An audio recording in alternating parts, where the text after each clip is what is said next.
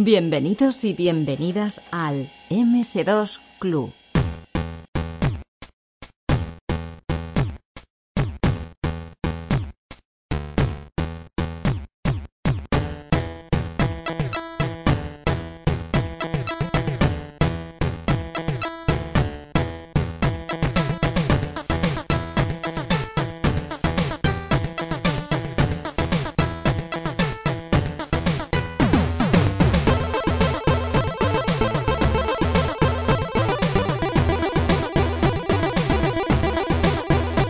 Parece ser que el desarrollo de videojuegos en, Madrid era lo que más estilaba, sobre todo en los 80 y en los 90. Pero bueno, hay una pequeña eh, aldea llena de irreductibles catalanes, que, es Cataluña básicamente, y allí pues estaban los que desarrollaban máquinas recreativas como Gaelco, pero había un pequeño reducto de gente que estaba dándolo todo con adaptaciones de juegos a consolas. Y no empezaron así, pero bueno, yo creo que, casi toda la trayectoria ha sido eso, desarrollar para eh, empresas extranjeras en consolas. Y nos lo va a explicar un poquito Alberto González Macalvi. ¿Qué tal, Alberto? Muy buenas, ¿qué tal? Muy bien, ¿no? Pues la verdad es que es que muy contento, ¿no? De que quedásemos por Twitter y que luego se me ocurriese ir a una RU de MSX, que es el último sitio donde se me ocurriría haberte encontrado, y, me presenta a José Antonio y dice, tienes que conocer a, Macalvi. Y digo, coño, este tío estoy hablando yo por, Twitter, vamos, vamos para allá. Y, así te asalté, lo siento mucho. No, no, no pasa nada, sí. ya me fue bien conocerte y charlar un ratillo contigo y ya, bueno, a mí me gustan estos eventos así pequeñitos y lo disfruto bastante. Bueno, pequeñito, pequeñito, yo no lo vi, ¿eh? porque yo creo que con, con, estaba Nishi, como estaba allí el, creador, yo creo que había allí más gente de la habitual, ¿no? Sí, sí, bueno, yo otras RUC que he ido eh, han sido así como muy pequeñitas y, acogedoras y tal, en, un, local pequeñito y, esto era un poco bastante espectacular. A mí me, la verdad es que me sorprendió bastante el cambio. Pero claro, la, ocasión era muy especial porque venía Mr. Nishi y eso había que aprovecharlo y hacerlo bien, en condiciones. El, padre supremo, ¿no? De la orden. Pues ya ves, inventor y hombre de negocios y, lo importante es que el tío sigue al pie del cañón y, haciendo cosas cuando otros, pues ya los sistemas antiguos los, han dejado ya tirados o por fallecimiento o porque no les interesa. No, es súper curioso porque yo cuando fui allí, eh, o sea, vamos a ponernos en contexto, estaba este señor Nishi, ¿no? Haciendo una charla y tal, y yo digo, va, este será la típica charla del tío que recuerda con mucho cariño la plataforma, tal y pascual. Y coge el tío y dice, no, mira, yo me he jubilado, y, ahora lo que quiero es eh, darle más marcha al MSX, así que habrá MSX retrocompatible, pero, pero con tecnología actual. Y yo digo, ¿what the fuck? Y empieza ahí a poner, vamos a hacer esto, y vamos a hacer esto otro, y esto otro. yo no me lo creía. digo, madre mía, qué energía. Sí, sí. El, día anterior eh, fui a una cena, en el que, bueno, me invitaron a una cena en el que él estaba presente. Y estuvo explicando cosas, y la verdad es que fue súper guay, porque ver a una persona que además de otro país totalmente diferente al nuestro, como Japón, y más en aquella época. ¿no? Años 80, bueno, todo era muy diferente en todas partes.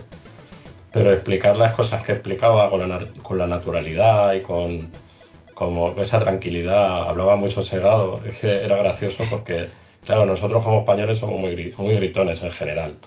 Y ahí estábamos en, una, en, un, en un restaurante, en una habitación grande, pero era para nosotros solos y, mucho, había mucho grito y él siempre hablaba tranquilito. Y, pero claro, cuando empezaba a hablar todo el mundo se callaba y se creaba un, ambiente de iglesia, ¿sabes? Bueno, bueno. No, no, eh, la verdad es que yo, creo que ha sido una, ocasión excepcional para los que sois usuarios de, MSX, ¿no? Pues tener aquí al, creador, ¿no? Y encima con tanta energía como tiene y con, cosas nuevas que quiere sacar. Ya veremos a ver qué, sale de todo esto, pero yo creo que es una ocasión muy, muy bonita. Sí, sí. bueno, bueno. Vamos a, vamos a pasar del MSX, pero por poco, porque claro, eh, una de las cosas que te tengo que preguntar es cómo entras tú en contacto con, con la informática. A ver qué me explicas. ¿Cómo entro yo en contacto? Pues me empezó a gustar el tema de la informática, mm, le, empecé a ver la gracia porque yo de pequeñito, cuando tenía 10 años, eh, solía ir a casa de un tío mío que, tenía un Commodore. Y, ah, bueno, y tenía otras, tenía otras máquinas, tenía consolas, tenía una Atari 2600 sería o algo así. Y, yo pues, pues cuando iba a casa de, mi primo y mi tío, pues me quedaba flipando con eso. Y yo pues como chico curioso que era, pues me preguntaba cómo ocurría todo eso, o sea, cómo, cómo podía ser que, salieran esos muñequitos en la pantalla y, los pudieras manejar y, qué, clase de, magia, ¿no? Había, había detrás de todo aquello, ¿no? Sí. Y, recuerdo la anécdota de, mi tío, que yo preguntándole, tío, mm, ¿cómo, cómo, cómo, cómo se hace eso? Y él me explicaba que, pues, que dentro de la máquina había, una, había unas pistas, ¿no? Unas pistas electrónicas por las cuales pasaba la electricidad y entonces todo aquello hacía que, que, eso en pantalla. Y yo, pues claro, flipaba, ¿no? Y, y, le preguntaba, todo preocupado, si las pistas se gastarían con el tiempo. Pero yo me imaginaba la electricidad pasando por ahí y, pensaba, esto se gastará, y me, daba pena, ¿no? Pero bueno, eh, evidentemente no, no, se gastan. Pero de ahí, pues claro, yo iba a casa de él y me quedaba mirando cómo hacía cosas con el Commodore. Yo no tenía dinero para un ordenador, ni, ni vamos, ni me lo planteaba. Pero, pero un día mi, padre, me, cuando tenía 11 años, me regaló un, un, ordenador pequeñito que se compró en Canarias, en, un viaje, que era el, el Casio PB700 que era un ordenador muy sencillito, que tenía 4K de memoria, ampliable a 8. Bueno, ampliable a 16, pero yo lo tenía ampliado a 8. Y, con eso, pues yo empecé a programar con el manual, que explicaba cómo programar en Basic. Y, era un ordenador muy limitadito, de, de 4 caracteres de alto por 20 de ancho. Pero con eso yo ya empecé a hacer mis, mis primeros programitas, mis primeros juegos, muy lentos, muy lentos. Mi primer programa de dibujo, y, así es como empecé yo con la informática. Luego ese ordenador, mis padres me apuntaron a una clase de informática que duró muy pocos días. Y, conocí a un señor, pues bueno, un chico, sería un chico, yo claro, era pequeñito, para mí sería un señor, pero que, tenía un Spectrum y que se iba a comprar un PC y que decía que ese ordenador pequeñito, que, que yo lo llevaba a veces para allá, que le molaría tenerlo, porque lo veía muy útil para tenerlo junto con el PC. Y que me lo cambiaba por, el, por un Spectrum Plus 2 y 5.000 pesetas. Y así conseguí mi primer, mi primer Spectrum. Uy, pero a ver, vamos a ver, ¿tú diste el Casio y 5.000 pesetas por el Spectrum o tú diste el Casio y él te dio 5.000 pesetas y el Spectrum? No, yo le di el Casio y el, y el 5.000 pesetas. Ah, vale, vale, vale, vale. Y, y, con ese ordenador, pues claro, ya pude empezar a jugar en serio. Ya, claro, ya no era yo hacerme mis juegos. Que además era muy. Era un poco chungo porque el, el Casio no tenía unidad de, cassette. O sea, se podía comprar una unidad de cassette, pero yo no la tenía. Entonces lo que hacía era apuntarme los, los programas en, la, en una libreta. y, para, y lo que pasa es que cuando apagaba ese ordenador se retenía la memoria. Entonces, si yo quería borrar un programa y hacer otro, me lo apuntaba en una libreta que era mi, cinta. bueno, tu cinta de papel, ¿no? sí, ojalá, ojalá tuviera esa libreta, qué pena. Pero, pero sí, sí, mucho, mucho papel. Y nada, con el Spectrum empecé a hacer gráficos y, seguí programando en Basic y empecé a hacer un, jueguecillo. Y, y, todo aquello que hice yo en casa, cuando aprendiendo cosas, fue lo que me permitió empezar a hacer videojuegos. Vale, vale, o sea, sería la, historia típica de que comienzas por el basic, ¿no? Y, haces algún gráfico, lo incorporas, ¿te meterías en ensamblador también o ibas tirando con basic? Eso, después, eso fue después, ya cuando empecé a, trabajar con mis compañeros en New Frontier, ya ahí me empecé a meter, ya con el ensamblador y, y, eso fue otra historia, porque ya empecé también lo de la música y todo eso, o sea, fue, digamos, un crecimiento bastante acelerado. En cuanto empecé a trabajar con los compañeros de New Frontier, eh, empecé a hacer de todo, de todo lo que se me ponía a mano. Hostia, pues yo te hacía de MSX, porque verte ahí en la RU, normalmente la gente que suele ir allí, bueno, es algún eh, tío perdido, ¿no? Como yo, que te tuve Commodore, ¿no? O, alguno que vi con que, era de Amstrad y tal, lo normal es que a una RU de MSX vayan, vayan usuarios de MSX, entonces me sorprende bastante esto de, de que me das con Spectrum, pero oye, que no, simplemente, eh, que yo me esperaba otra cosa. es que claro, yo en la pequeña época, a, mí me gustaban todos, lo que pasa es que tenía lo que podía tener. Pero Sí, sí. Por, mí, por mí hubiera sido, hubiera tenido un Commodore, un Spectrum, un Amstrad y un. Y bueno, todo, todo lo que se me hubiera estado a la cara. Pero precisamente mis primeros trabajos fueron para MSX. Vale, vale, todos. Bueno, mm, el- los primeros que se publicaron. ¿Vale? Vale. Sí que fueron música para MSX. Bueno, entonces, digamos que tú te estás aquí eh, haciéndote jueguicos en casa y Mm. hay una empresa que ya nos has comentado que es New Frontier, pero ¿cómo, cómo- pasa esto, no? De que tú estás en tu casa haciendo juegos a que pasas a hacer juegos con, con esta empresa New Frontier. Pues totalmente accidental, como casi todo. Eh, yo trabajaba en una droguería. Yo tenía 16 años, ya Sí. llevaba años programando y haciendo gráficos y cosas. Y, y en cuanto cumplí los 16 años me puse a trabajar porque es que yo, mm, digamos que no había dinero para estudiar. Entonces yo me puse a trabajar en cuanto tuve ocasión.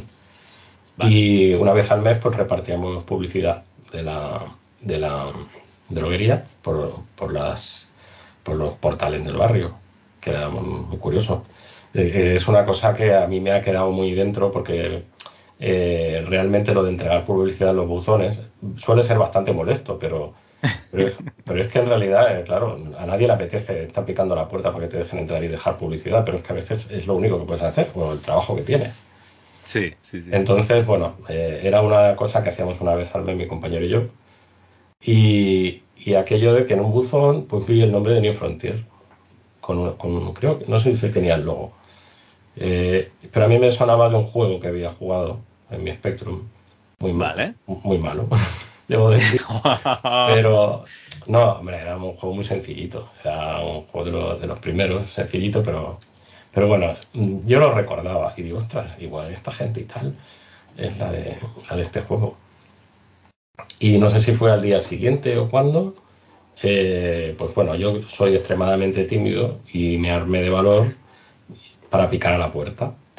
Vale. Y, y piqué a la puerta y entonces me abrió la puerta un señor con el pelo naranja que era Ángel Badía que luego me, luego me contó que fue un experimento que le había pasado pero me, llam- me llamó la atención porque me abrió la puerta una persona normal no nadie con traje ni nada raro era un chico Sí. eh, y, y me dije, "Pues, ¿qué, qué quieres, no? Y digo, no, que yo hago gráficos de Spectrum y me quería saber si necesitabais grafista o algo así. Y me dijo, bueno, pues trae una cinta con las cosas que, que hayas hecho y lo miramos. Me traes el portfolio, ¿no? Sí, en mi portfolio era una cinta de los gráficos que yo estaba haciendo para mi juego, que era un juego que se llamaba El Vengador, que estaba muy inspirado en la máquina vigilante de arcade, eh, de Irem. Vale. Vamos, que era el vigilante, pero hecho a mi, a mi manera, a mi cutre manera en Basic, ¿no? Y cuando llevé los gráficos, pues bueno, mm, se quedaron sorprendidos, dijeron, ostras, está chulo. Y a partir de ese día, pues ya empecé a ir allí. Después de trabajar, que plegaba a las 8, pues me iba allí con ellos y hacía, no sé, hacía cosas, no, no, no acabo de salir nada de aquella época, en realidad. Eh, hice unos gráficos para un juego de Gunstick que se llama Pim Pam Pum, que tengo algunos gráficos por ahí, pero, pero luego ya cambiamos de oficina, nos fuimos con otra gente, fue una cosa muy rara. Y, y bueno, así es como empecé, llamando a una puerta con una cinta de Spectrum con gráficos. Vale, o sea que eh, te vas a las oficinas o, o al piso, un ¿no? donde está- era un piso, donde que- estaba New Frontier Mm. y, y allí había, digamos, un, un equipo de desarrollo, dos equipos de desarrollo, eh, ibais allí a ratos, ¿cómo iba esto? Allí creo recordar que estaba Ángel Badía, estaba Isidro Gilabert, que es compañero también de New Frontier y de Managers, Sí. y, bueno, y otro que se llamaba Antonio Casas, Casals, y creo que había otro más, pero, pero programando creo que solo estaba Isidro y Ángel que programaba también. Pero no era, yo no lo percibía como una empresa, yo veía ahí unas mesas montadas en un, en un piso y gente haciendo cosas, no, no, era, era el inicio de una empresa, digamos, era, era algo, eh, ¿cómo se dice? Una startup. Sí, se puede decir que era una startup.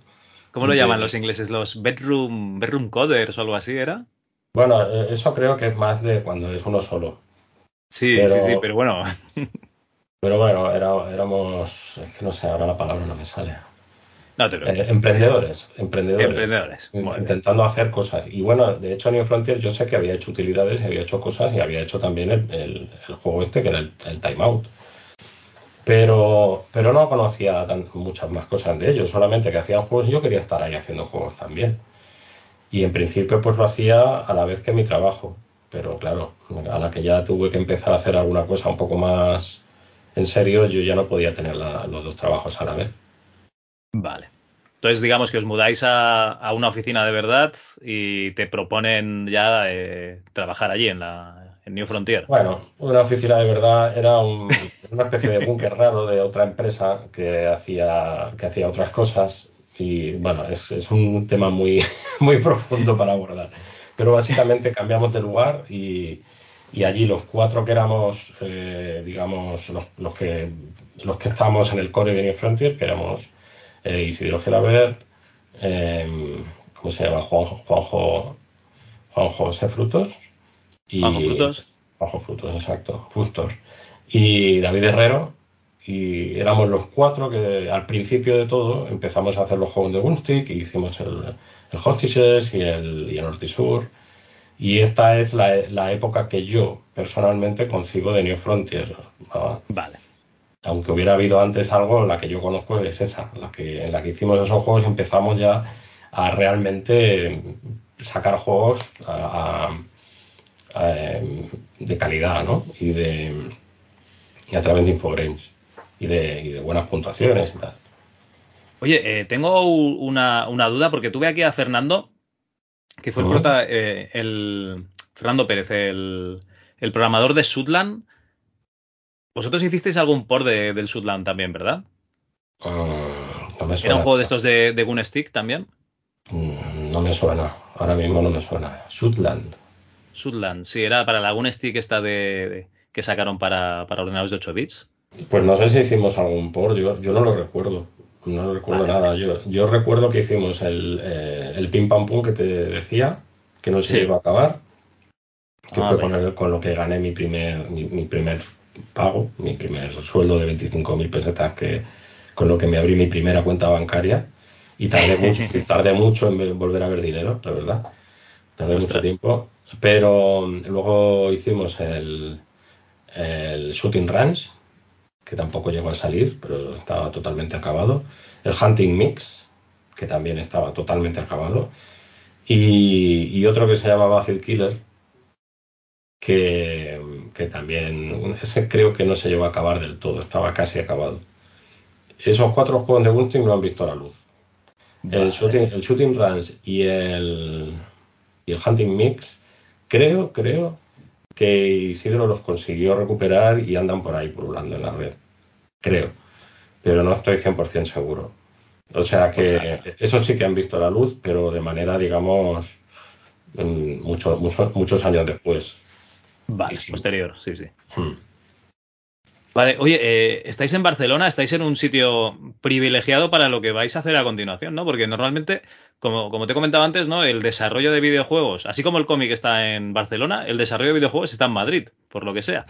Y entonces, claro, vosotros teníais Madrid un poco a tomar por culo de, casa.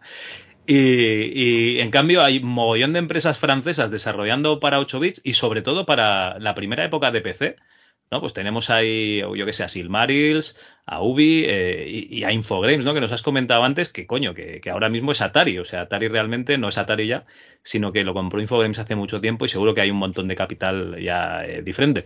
Pero bueno, eh, ¿cómo vais allí a, Francia a hablar con estos franceses para sacarles adaptaciones de juegos para 8 bits? qué pasa aquí? A ver, yo, yo esto, claro, es que hace muchísimos años ya. ¿Cuántos hace? ¿35? Yo qué sé, no, tengo ni idea, muchísimos. Y, yo además con la edad que tenía, pues tampoco me enteraba de mucho.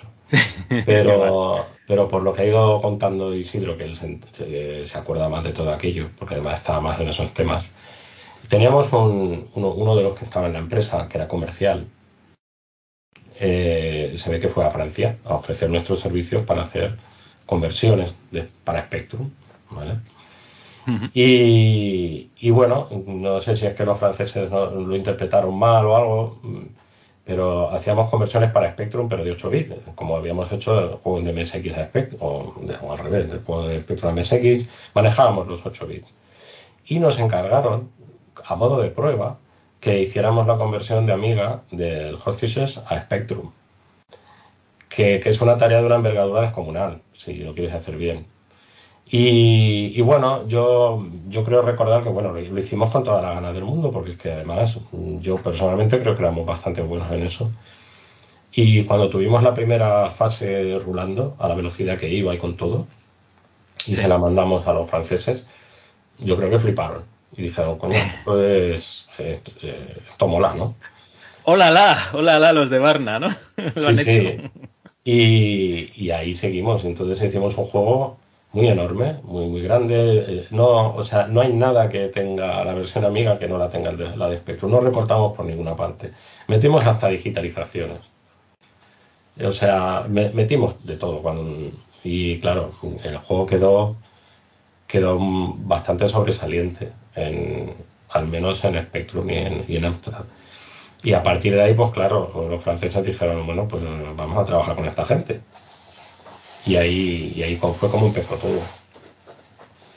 Pero bueno, el, inicio es un poco accidental, bueno, o accidental, o, simplemente se dio la oportunidad de que nos mandaran algo de prueba y lo hicimos muy, muy bien y quedaron muy satisfechos y, nos agarraron ahí con fuerza.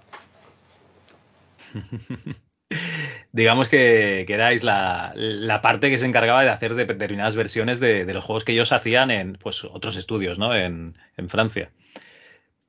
Sí, tanto en consola como en ordenador, ellos hacían la, versión de 16 bits y, nos mandaban cosas y nosotros la hacíamos en 8 bits.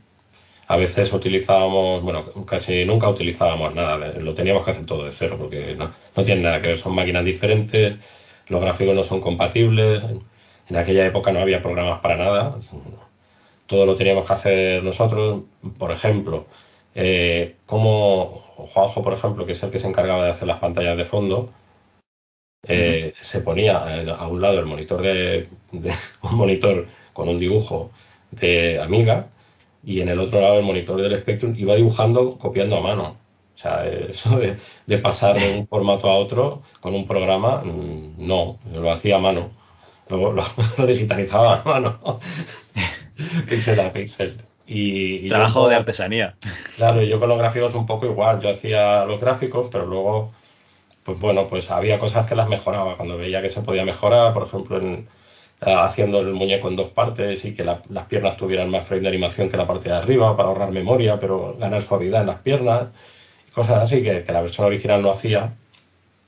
Pues, pues, bueno, como había que hacerlo todo de cero y nuevo, y pues, pues hacíamos inventos de esos para dejarlo guay. Ostras, pues es que tengo aquí apuntado, por ejemplo, en el año 1990 sacáis este, este Hostages oh. eh, para ZX, CPC y MSX. También Magic Johnson Basketball. Y además Norte y Sur. Que el Norte y Sur, eh, en la versión de Amstrad sobre todo, siempre la dejan como, como. Bueno, de hecho yo lo he jugado. Es uno de los juegos que siempre dejan muy, muy bien. Y, y es un juego muy completo, joder. Es que tiene un mogollón de fases eh, yo no sé cómo sería jugarlo en cinta esto, ¿no? Porque tenía que cargar mogollón. Eso fue, horrible. Eh, eh, el, el, tema de, el tema del norte y sur, bueno, a ver, los juegos, la, fecha de lanzamiento no, no, a veces coinciden varios, pero claro, no es lo mismo cuando se hace que cuando se lanza. Sí, sí, sí, sí. No, yo te digo los que lanzan, ¿eh? O sea, yo lo que te digo es fecha de lanzamiento. Durante 1990 salen estos.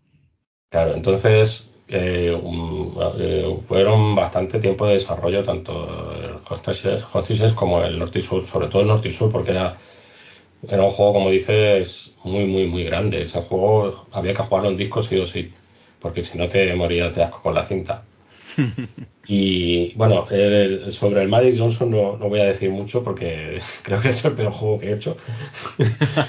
los gráficos. Ya has dicho bastante. Muy malo. La música no me quedó mal, pero los gráficos son muy horribles. Y el juego en general, bueno, un poco, un poco así. Fue una conversión muy rara que tuvimos que hacer.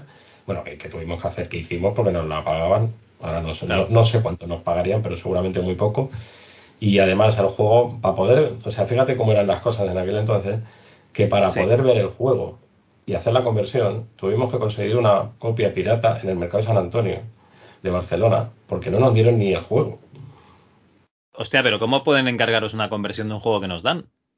Bueno, es que, a ver, alguien que haga una conversión, tal, mira, esto es de aquí, venga, va, pues tal. Y yo lo, yo lo recuerdo así, yo lo recuerdo que era así, igual que las conversiones de MSX, era una cosa que, que nada, muy cutre todo, la verdad es que muy cutre todo, o sea... O sea, que fuiste al mercado de San Antonio, a tu proveedor de confianza, le pediste el juego. yo no sabía comprar juegos, pero, pero realmente creo recordar que fue así, o sea, que no, que no teníamos ni la copia del juego original. y, bueno, el Norte Sur, como te decía antes, pues era un juego muy grande y, aquí eh, trajimos, digamos, contratamos un programador más que se llamaba Daniel Díez, creo recordar, que estaba encargado del mapa y, y bueno, ya, ya fuimos cinco. Cinco para hacer un juego ya son mucha gente, en realidad, en aquella época. Ya era un equipo grandote. Y bueno, yo estuve haciendo, que no lo he dicho, pero yo en aquella época hacía música y gráficos, las dos cosas. Hacía, yo estaba especializado en animación y sprites eh, y, en la programación y, composición de la música. Y Juanjo estaba mm, con el tema de pantallas de fondo y mapas. Y, a, él, bueno, cada uno hacía lo que mejor se le daba. Oye, y, la composición musical, ¿tú tenías algún tipo de formación musical o tuviste que aprender ahí? a, lo, bestia, como pudiste? No, no, no tenía nada. Yo realmente no, no, sabía nada. Yo no sabía ni que podía componer. Esto fue totalmente accidental. Igual que te dejan un juego y lo juegas, pues a mí me dejaron una cinta con un programa de música y me puse a hacer experimentos. Vale. Y, y me empecé a viciar, haciendo que sonaran cosas y descubriendo pues más o menos los acordes, las escalas, pero sin leer nada. O sea, yo hacía cosas que, me sonaban bien. Y a veces, pues claro, hacía alguna canción de, otro. No, no solía hacerlo, en realidad no tengo muchas, muchas músicas grabadas mías que, fueran de otros. Sí que hacía eh, mixes, digamos que estaban muy de moda los, Max Mix en aquella época. y, hacía eh, canciones que eran varias canciones entrelazadas entre ellas, igual que un Max, con, puentes en medio y cambios de ritmo y no sé qué. Y eso lo llamaba Mac Mix, de Macalvi. de y, y, bueno, fue totalmente accidental y simplemente a base de hacerlo y hacerlo y hacerlo, pues fui, fui ganando puntos ¿no? de experiencia. Y yo enseñaba las, las musiquillas que iba haciendo a mis compañeros y me decían, ostras, pues esto no, no suena mal del todo, venga, vamos a ver si lo metemos en algún juego. Y empecé haciendo la música, músicas para un juego que se llamaba Star Mandes, que había hecho Isidro, que no se llegó a publicar nunca. Y luego ya me metí con una rutina de música potente en ensamblador, con la que ya se hicieron las, de MSX. Y porque por aquel entonces ya digamos que ya sabía componer, pero si me preguntas por qué o cómo, no tengo ni idea. Es un don o simplemente una capacidad que, desarrollé pues porque hacía falta. Vale, vale, vale. Se te sacaste esa, esa habilidad, ¿no? A base de, trastear, ¿no? Con, el programa y, practicar. Sí, Me, atraía el tema de, hacer música y para juegos. Era nunca he hecho música de otro tipo, en realidad, salvo, claro, más recientemente. Pero, pero para mí el tema musical estaba ligado al ordenador y también a la programación. Yo, para mí siempre ha sido una cosa muy... Programar música, no, no es... Electrónica. Porque yo no toco ningún instrumento. Yo necesito el ordenador para expresarme musicalmente porque no sé tocar. Entonces, siempre he tenido que programar la música de alguna manera. Claro, llegó un momento en que ya era un trabajo y yo, yo hago muchas cosas diferentes, entonces la música era una de ellas. Aquí entiendo que ya estás a full eh, con, con New Frontier, ¿no? Eh, digamos, el, la droguería ya la has dejado, estás aquí a, tope con, New Frontier. Mm. Al, año siguiente, en el 91, eh, tengo aquí apuntados Mystical, Sokoban Perfect, pero luego tengo aquí apuntado The Light Corridor con adaptaciones para ZXCPC y MSX y Sam Coupé. Sí. Estos juegos, eh, el Mystical no lo estoy seguro, pero estos juegos, eh, recuerdo que la música la compuse antes de irme a la Mili, que yo me fui en el 91, tuve todo el 91 de servicio. Aunque, aunque me, conseguí yo llevar un Spectrum a, la Mili y tenía ahí una habitación, la furrilería, donde tenía el Spectrum y un monitor y ahí seguía componiendo.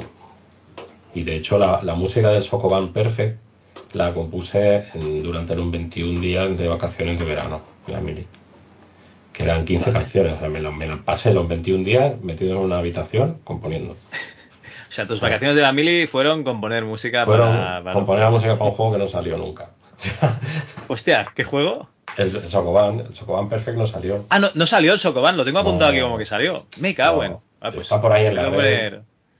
Sin música ni nada, pero no, no, llegó. salió una versión de PC de una gente que se le encargó la conversión a, las que no, a las que no se le pagó, porque la gente con la que estábamos no pagaba, no nos pagaba ni a nosotros, pues imagínate.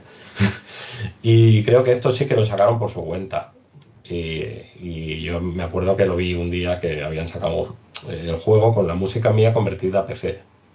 Hostia. Pero, sí, sí, un poco sí, pero bueno, supongo que los chicos también estaban un poco cabreados porque habían hecho el juego, no se les había pagado y claro, dijeron, oye, pues sacamos nosotros vamos a amortizar un poco, ¿no? El tiempo aquí dedicado. Sí, el Light Corridor se hizo eh, para PC, digo para PC, para el Sound Coupé, efectivamente. Eh, fue un. Cuando salió el Sound Coupé, pues bueno, eh, yo desconozco los detalles finos, digamos, pero sé que esta gente pues estaba buscando pues, gente que, que, hiciera juegos y conversiones para su ordenador, pues para, para, que, para que el ordenador tuviera un catálogo. Y, recuerdo que tuvimos dos eh, Sound Coupé. Pero eso seguramente fue cuando yo estaba en la mili, porque realmente lo tengo muy difuso. y, todo eso lo hizo Isidro, convirtió las músicas, convirtió el programa y, el juego se acabó. Y de hecho creo que está en las redes, porque lo liberó. Pero no se llegó a publicar. Y bueno, es que ese ordenador llegó un poquito tarde, creo yo. Yo no lo tengo muy controlado porque está el QL y el, y el SAM Coupé, que yo esos dos no. Nada, no tiene nada que ver. No ¿eh? nada controlados. El QL fue un ordenador que sacó Sinclair un poco mm, rollo PC, o sea, para, para, hacer cálculos y cosas, ¿no? Pero el SAM Coupé yo creo que era más una máquina de juegos. Que lo que pasa es que quería tirar del catálogo de Spectrum para ser compatible y tal, para para, digamos, atraer a la gente que ya tenía Spectrum. Lo que pasa es que el Amiga y el Atari yo creo que les pasó por encima, porque eran muy, muy, muy superiores. Sí, sí. Esto es como Amstrad sacando la consola ya en los 90. Sí. No, ibas a ningún lado. Hay una consola que no tenía aceleración gráfica de nada, ni para spray, bueno, tenía lo mínimo, claro. Eh, no. no, pues, No, porque cuando el mercado se expande ya entran los juegos japoneses, que eran otro rollo totalmente diferente, pues nada que ver, nada que ver. La diferencia de calidad era muy grande. Me, gusta que hagas esa introducción porque en el año 92, eh, digamos que es el último año que se hacen juegos comerciales para 8 bits, pero es que vosotros directamente os saltáis eh, los microordenadores y os vais a un ZX, pero el ZX de la Game Boy, o sea, eh, sacáis Bomb Jack y Pop-Up para, para Game Boy en el 92. ¿Qué, qué pasa aquí? O sea, eh, esto es lo más de lo más. Eh, el cacareado Risky Boots este que salió de, Dynamic, ¿no? Para, para Mega Drive. Eh, es el, único juego español hecho en, en, consolas a nivel comercial y tal. las narices. O sea, vosotros estabais ahí ya dándolo todo con Game Boy. Bueno, depende de cómo lo mires, ¿eh? Es decir, eh, el pop-up, la, música la hice en un fin de semana de permiso de la mía. Me acuerdo que bajé de, bajé de permiso. Y dice el Isidro, mira, tenemos una Game Boy, vamos a hacer juegos de Game Boy. Y digo, hostia. Eh, y dice, he convertido tu, rutina de música de Spectrum, la he convertido en la Game Boy. Y digo, vale, pues voy a hacer una música para el juego. y me, voy a probar, ¿no? Voy a probar. Me, me, puse e hice la música que suena en el juego, que que parece ser que gusta mucho por ahí, la hice ese mismo día con la primera toma de la rutina de música, que es que además tiene una anécdota. Eh, la Game Boy tiene un, canal en el que puedes, eh, puedes programar la forma de onda. Depende de cómo programes la forma de onda, te puede salir una muy aguda o muy grave. Entonces, de la manera que había convertido Isidro a la rutina, que el pobre hombre tampoco tenía por qué entender de estas cosas, el canal 3 sonaba dos octavas por encima de lo que debía. Entonces no podía hacer, eh, notas muy graves. Y yo no lo entendí, digo, hostia, qué limitación más rara. Entonces la canción la tuve que componer con esa limitación en, mente. Entonces, durante toda la música hay un arpegio agudo que va sonando que se debe a esa limitación. Y este es uno de esos casos en los cuales los límites de la máquina con la que trabajas dictan completamente cómo va a ser el, desarrollo musical que haces. Si no hubiera tenido esa limitación, no lo hubiera hecho así. Pero al tenerla, me, me hizo ir a una dirección que, bueno, que utilizaba, eh, eh, utilizaba esa limitación como un, vamos, una, un una Sí, una feature. Y, y, el juego no sé si salió en el 92, yo, yo creo que el listo estaba en el 91, porque ese juego y luego mm, se debió hacer súper rápido. Era un juego francés hecho en España, es decir, es probablemente el primer juego de consola hecho en España, pero no era de origen español, era de origen francés. Sí, sí, estamos hablando siempre de, versiones. O sea, vosotros hacéis versiones de juegos ya, ya publicados. Exacto. Entonces, según como lo mires, dices, sí, eh, eh, Pop-Up es claramente el primer, que se sepa, el primer juego de consola hecho en España, pero no es el primer juego español hecho para consola. Primer juego español hecho para consola quizás sí que es el Risky Wood, pero es que no se hizo en España. Porque la conversión la hizo eh, Steve, una Weatherill, no, no me sé cómo se pronuncia que no es español. Y este tío hizo la versión de Mega Drive. Y, yo con este hombre he hablado y dijo, no, no, esto lo hizo yo. o sea que ni uno ni otro, aquí estamos en guerra de nadie. según como se mire, por eso te digo, ¿cuál sería el primer juego español, completamente español, es decir, diseñado en España, hecho para consola? Pues probablemente fuera nuestro también, pero más adelante. Sí, cuando, bueno, pero bastante, bastante después, cuando estéis en otra empresa, además. Vale, vale. No, no, porque, a ver, eh, diseñado por nosotros, ya los primeros juegos de Game Boy, por ejemplo, los diseñábamos nosotros. El juego que hacía Inforace para 16 bits era uno, pero el que hacíamos para 8 bits era otro claro, claro, no, no, además tiene razón porque en esa época eh, eh, los juegos tenían versiones diferentes para cada plataforma. Claro, sí, sí, sí, sí. No podías convertir un juego de Mega Drive o de Super Nintendo directamente a una Game Boy, había que rediseñarlo entero. Porque o, problemas de memoria o simplemente por, problemas de controles o de capacidades de lo que sea.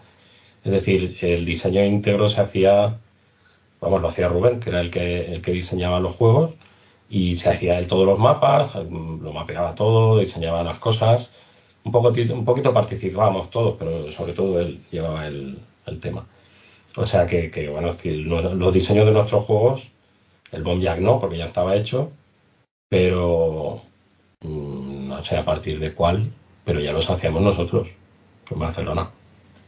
Vale, vale.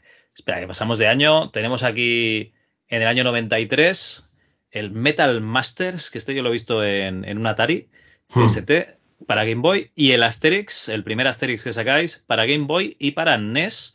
Pero yo aquí ya no sé si sois New Frontier o hay alguna cosa que pasa por el medio y sois Beat Managers. Aquí me lío, ¿eh? Vale, pues te lo voy a explicar, que es sencillo. Eh, a ver, la vida de New Frontier era complicada, porque básicamente no cobrábamos. ¿vale? Estuvimos mucho tiempo haciendo juegos, los primeros juegos de consola y todo eso pero las condiciones laborales eran inexistentes. Nosotros trabajábamos mucho con la esperanza de, bueno, de, funcionar y de ganar dinero y tal, pero la gente, digamos, que tenía, que eran dueños de local, que tenían, digamos, que eran los que contactaban con, con Infogrames, digamos que los que se encargaban de, de lo que no nos encargábamos, o sea, de lo que no era hacer el videojuego, eh, bueno, mm, nos estafaban, ¿vale? Y esto llegó a un punto en que era insostenible. Y entonces, claro, eh, ahí decidimos irnos y fundar Big Managers. Entonces. es que yo no entiendo esto, o sea, ¿y cuánto tiempo pensaban seguir así? ¿O es que pensaban que esta relación con Infogrames no duraría y dice, vamos a llevarnos toda la pasta a nosotros? Bueno, no lo sé, era muy complicado, pero te puedo decir que desde el 88 que yo empecé en New Frontier hasta y Big Manager se fundó en el 93, mm, yo un contrato no tenía. Vale. Es decir, fue una época muy rara. Hicimos muchas cosas, pero muchas veces, yo, yo, yo estoy seguro de que hay muchísimas historias así de aquella época, porque claro, éramos Sí, chavales. sí, sí. Éramos chavales Sí que, hay, sí que hay muchas, pero de poco tiempo. O sea, trabajar. Mm.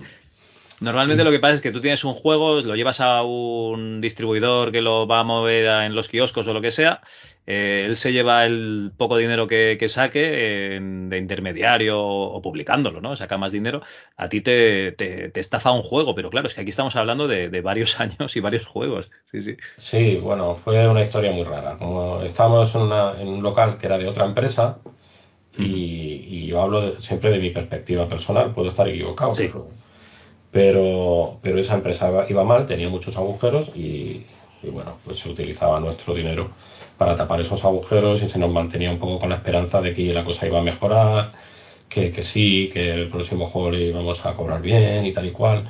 Y aguantamos muchos años, pero claro, llegó un momento en el que directamente esa empresa reventó, reventó totalmente y, y nos vimos pues que nos teníamos que ir de allí y acabamos en la famosa tienda de bañadores de Cubellas. Vale. Vale, vale. Eh, Claro, en una sí, tienda de sí. bañadores, muy bien, bien, bien. Sí, básicamente, bueno, para empezar, el Norte y Sur todavía lo estábamos, no, el Norte y Sur, el, el Asterix lo empezamos a hacer, el Asterix y el, y el Metal Master lo empezamos a hacer cuando estábamos todavía en esa, ese cuchitril de New Frontier, que era un, Sí. que era un, que era un búnker raro, que no tenía ni ventanas. Y, cuando, cuando nos fuimos de allí, como tuvimos que salir de allí porque la empresa reventó y aquello no, no, no, era sostenible, pues uno de los del equipo tenía su mujer, uno no de los cuatro que éramos los, los que luego fundamos eh, Big Managers, sino otro que era comercial. Su mujer tenía una, una tienda, eh, un local cerca de la playa en Cubellas. Como era invierno, dice, ahora está vacío, podemos irnos allí hasta que encontremos algo mejor. Y fuimos allí. Y allí estuvimos haciendo pues Asterix Metal Master en la tienda de bañadores. Estaba vacía. Bien, bien, bien. No había bañadores, pero no había tampoco calefacción y aire acondicionado. Pasábamos mucho frío, pasábamos mucho calor en, en el siguiente verano. Y allí es donde compuse la música del Metal Master, que es bastante famosa, en una tienda de bañadores. Luego ya por fin, bueno, pues ya conseguimos hablar con los Infogrames, ellos eh, les contamos nuestra situación y ellos pues en todo momento nos apoyaron. Ya dijeron, ah, mira, vos sois vosotros los que hacéis los juegos, los otros no. Bueno, eh, lo entendieron todo perfectamente y, después de recibir unos pagos, pues por fin pudimos buscar un local en Santa Coloma y, y fundar Big Managers. ¿Vale? Vale. Mm, montamos nosotros mismos la instalación eléctrica y todo, lo hicimos todos nosotros cuatro, y eso fue pues en el año 93. Entonces, aunque el Asterix, yo no sé si salió con, con el nombre de Big Manager, creo que no. El Asterix está hecho en la época de New Frontier, cuando todavía no habíamos fundado, y creo que Bomb Jack también. Y Metal Masters también se hizo en la época de New Frontier. Lo que pasa es que hubo que hacer muchas revisiones del juego, porque que, a ver, luego querían los sprites más grandes, luego querían no sé qué, luego querían no sé cuánto. Y al final el juego se quedó creo que sin vender y al final se acabó vendiendo a una empresa americana. Entonces el juego lo hicimos en el año, pues yo que sé, 92, pero Sí. se publicó bastante más tarde. De hecho, yo desconocía que se había publicado el juego. Hasta hace unos años. Yo creía que nunca se publicó. Y es que solamente se publicó en Estados Unidos. Vale. Vale, o sea, hasta que no viste, hasta que no viste una caja, ¿no? Del juego de- que se vendió allí, no, no, lo, no lo supiste. Vale, vale. No, hasta que vi la ROM. ah, vale, vale. hasta que vi la ROM para descargar y digo, ¿pero qué, es esto? Y es que resulta que, que el juego se, se publicó. Luego ya estuve buscando copias y tal. Sí. Y, y no había manera de conseguirlo. Bueno, eso es otra anécdota que si quieres te la cuento más tarde. Porque lo han vuelto a sacar otra vez el juego. Pero. En una reedición de estas. Mm, sí. Vale, vale. Oye, eh, tengo aquí apuntado el año siguiente. Eh, yo siempre te voy a decir el año de publicación. Ya sé que tú lo- lo- los juegos los hacíais antes, claro. eh, o sea, esto requiere un tiempo, ¿no? Desde que lo Claro. programáis hasta que lo acabáis, lo enviáis y tal. Pues bueno, yo tengo apuntado los pitufos ya. Ahora sí, como Bit Managers, pero con Sí. cuatro plataformas: Game Gear, Game Boy, Master System y NES. Sí, Los Pitufos fue ya el primer juego que hicimos como, como Big Managers y, además en las oficinas nuevas, en las que, las que montamos con nuestras manitas. Y, la verdad es que fue un juego muy chulo de hacer. Eh, contratamos el primer, al, primer grafista eh, externo, que ya no era yo, porque ya empezamos a tener más trabajo y yo no podía con todo. Yo, yo hacer gráficos y, música pues se me hacía muy difícil. Sobre todo porque los juegos de consola tenían muchas más músicas que los de que los de Spectrum. Claro, además es que estamos hablando de cuatro procesadores diferentes de música y, cuatro gráficos diferentes. Entiendo que los de Game Boy no te servían para Master System, los de Master System no te servían para NES, o sea. Bueno, eh, depende. Los gráficos que yo recuerde, yo hice los de Spectrum, la gran mayoría, hubo algunos que los hizo el compañero este que, contratamos, que, era Sergio Palacios, que supongo que todavía estará haciendo gráficos. Y, bueno, entró casi como de aprendiz y, y muy bien. Estuvimos haciendo los gráficos y los de Spectrum, digo los de Spectrum, los de, los de Game Boy, pasarlos a Gear, como tenía el mismo tamaño, era colorearlos, pero no había que hacerlos de nuevo. Vale. Eh, los que sí que hubo que hacer de nuevo fueron los de los del Asterix, porque el Asterix, de Game Boy y de NES tenían tamaños diferentes, el muñeco era mucho más grande en, la, NES y hubo que rehacer todos los sprites y todo, y todo, básicamente. Pero los pitufos creo recordar que como los gráficos de, Game Boy ya eran bien gordotes, quedaban bien en una pantalla de televisión como la Master System o, incluso la NES. O sea que era una cuestión de... O sea que sí que podíais aprovechar parte del trabajo, ¿no? Sí, en el caso de, de, la Game Boy y de la Master System, como llevan un procesador similar, pues bueno, el código también se puede utilizar, parte del código, no todo, evidentemente, pero parte. Para NES hubo que reprogramarlo. Y, la música, pues yo tuve que programar una rutina de música para, para NES, porque el chip, el chip, no solamente el chip de sonido es diferente, sino que el procesador es diferente. Entonces tuve que crearlo todo de cero. Pero la verdad es que moló bastante. A mí la NES me, gustó mucho. En general, el sonido tenía un carácter muy especial y, y la CPU era una cosa que al principio me era muy marciana, pero luego le cogí el gustillo y, me gustó. Oye, eh, antes de avanzar con, los siguientes juegos, eh, un poquito la, metodología de trabajo, ¿cómo era? O sea, ¿os llegaba el encargo de, Infogrames? Os decía, bueno, chicos, el juego que tenéis que hacer a continuación es, es tal, ¿vale? El que sea. En este caso, pues yo qué sé, los pitufos. Tenéis que hacer las versiones de Game Gear, Game Boy, Master System y NES.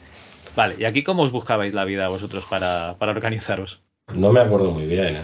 porque claro, yo me, yo, yo me centraba un poco en lo mío. Había juegos en los que el diseñador venía de Francia.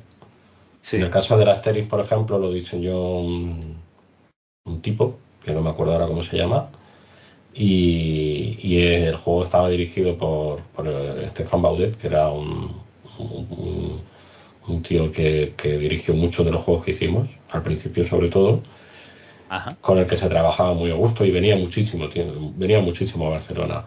Es muy difícil trabajar con un equipo que está fuera en tiempos en los que no había internet.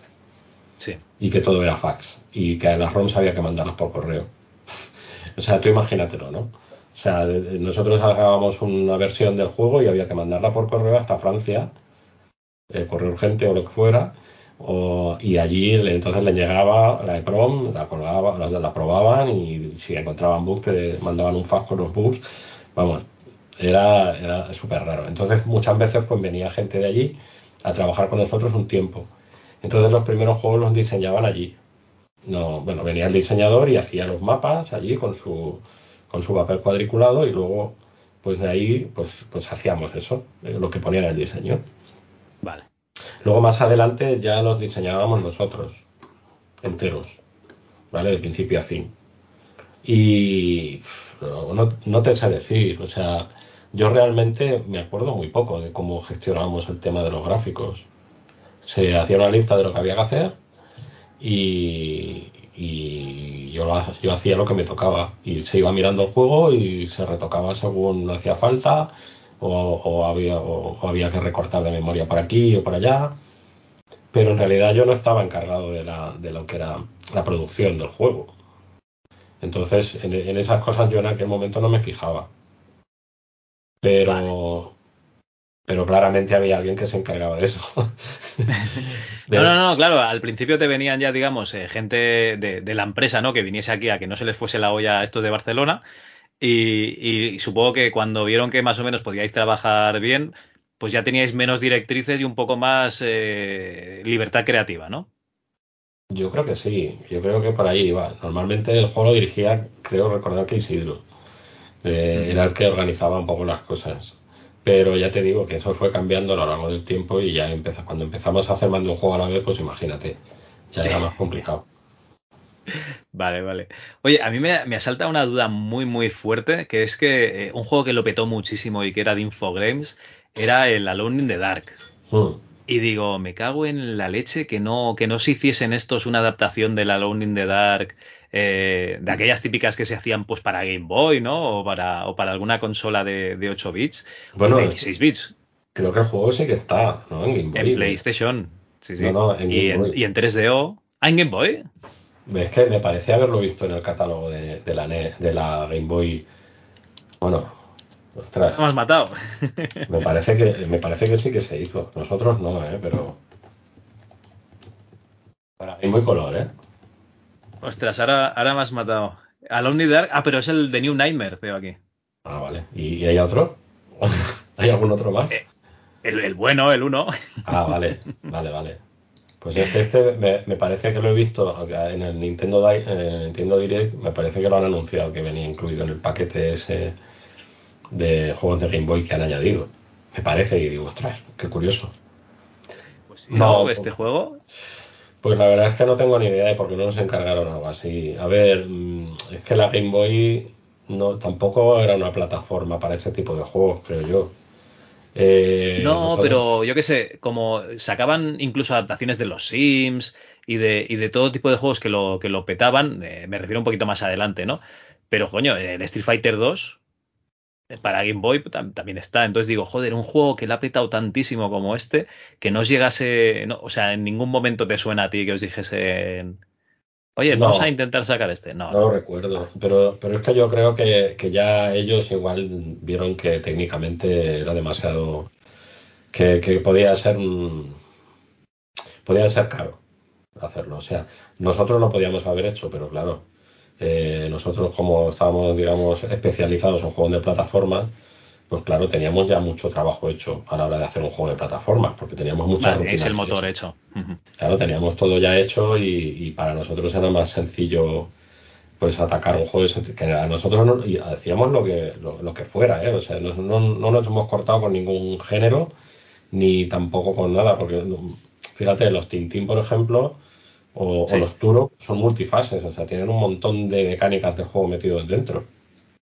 O sea, pero yo creo que no les saldría rentable pedirlo, o no les interesaba, o lo que fuera. Y también otra cosa que es que, nosotros siempre tuvimos las manos llenas con Infogrames. Es decir, faena con ellos no nos faltaba.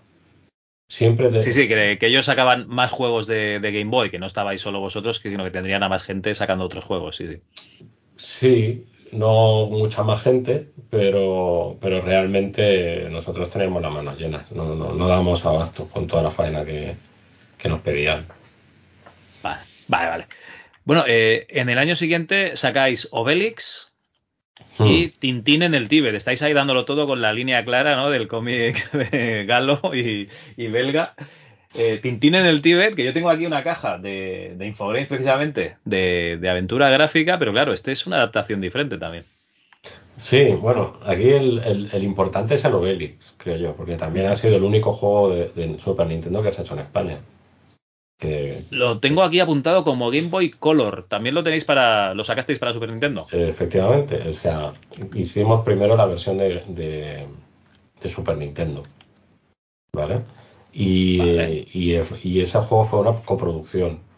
Eh, parte de los gráficos se hicieron en Francia, el diseño se hizo allí, pero la programación, la música que le hice yo y, parte de las animaciones que las hizo Sergio, y, bueno, y, toda la programación, que creo que la hizo entera, se hicieron aquí en España. Entonces fue una fue muy chulo, la verdad. El juego quedó maravilloso y muy, muy buena calidad para la máquina.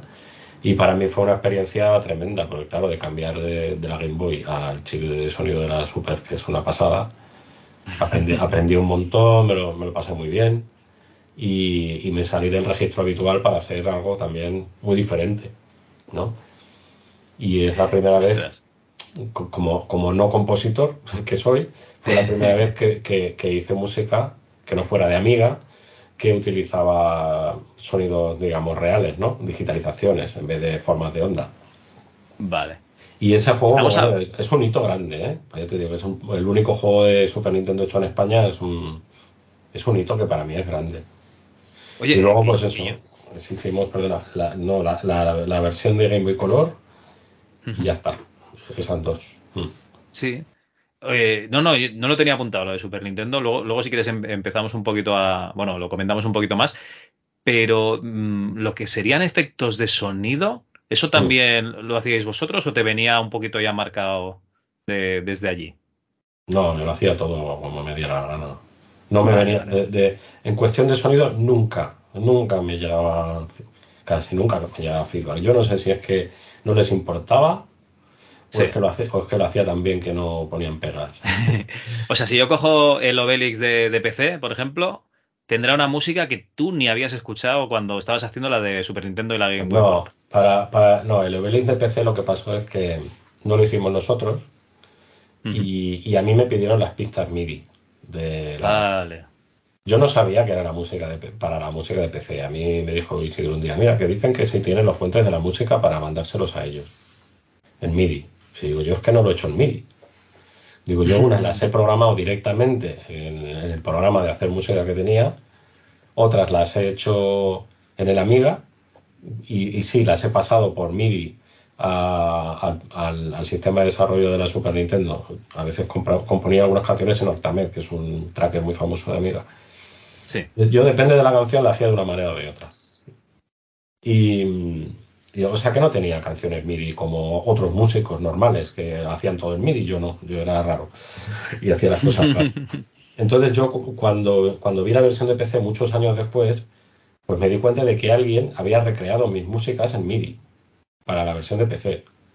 Y, no sonaban mal, la verdad. Eh, también intento recrear un trabajo que había hecho yo y en algunas cosas pues igual no las hubiera yo hecho igual o, o igual algunas cosas incluso creo que, que molaban más, otras, otras que molaban menos, que decía, uy, esto suena raro, pero hicieron un trabajo de, de, adaptación de mi música, o sea, la reescribieron de nuevo. Vale, o sea, eh, se inspiraron completamente en, tu música. Es la misma música mía, pero hecha de nuevo.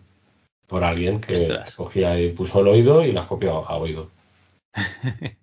Joder, esto es súper curioso, ¿no? Porque, eh, claro, se supone que ellos hacen la versión eh, importante, ¿no? Que sería la de. Bueno, importante, en este caso no, porque la de Super Nintendo sería más importante que la de PC en, en un Pero en, los otros juegos, ellos hacen la versión de las plataformas gordas y os dejan un poquito las, eh, las de Game Boy y otras, ¿no? Porque yo entiendo que de Game Boy, pues venderían un chorro y de Game Gear, pues venderían bastante menos.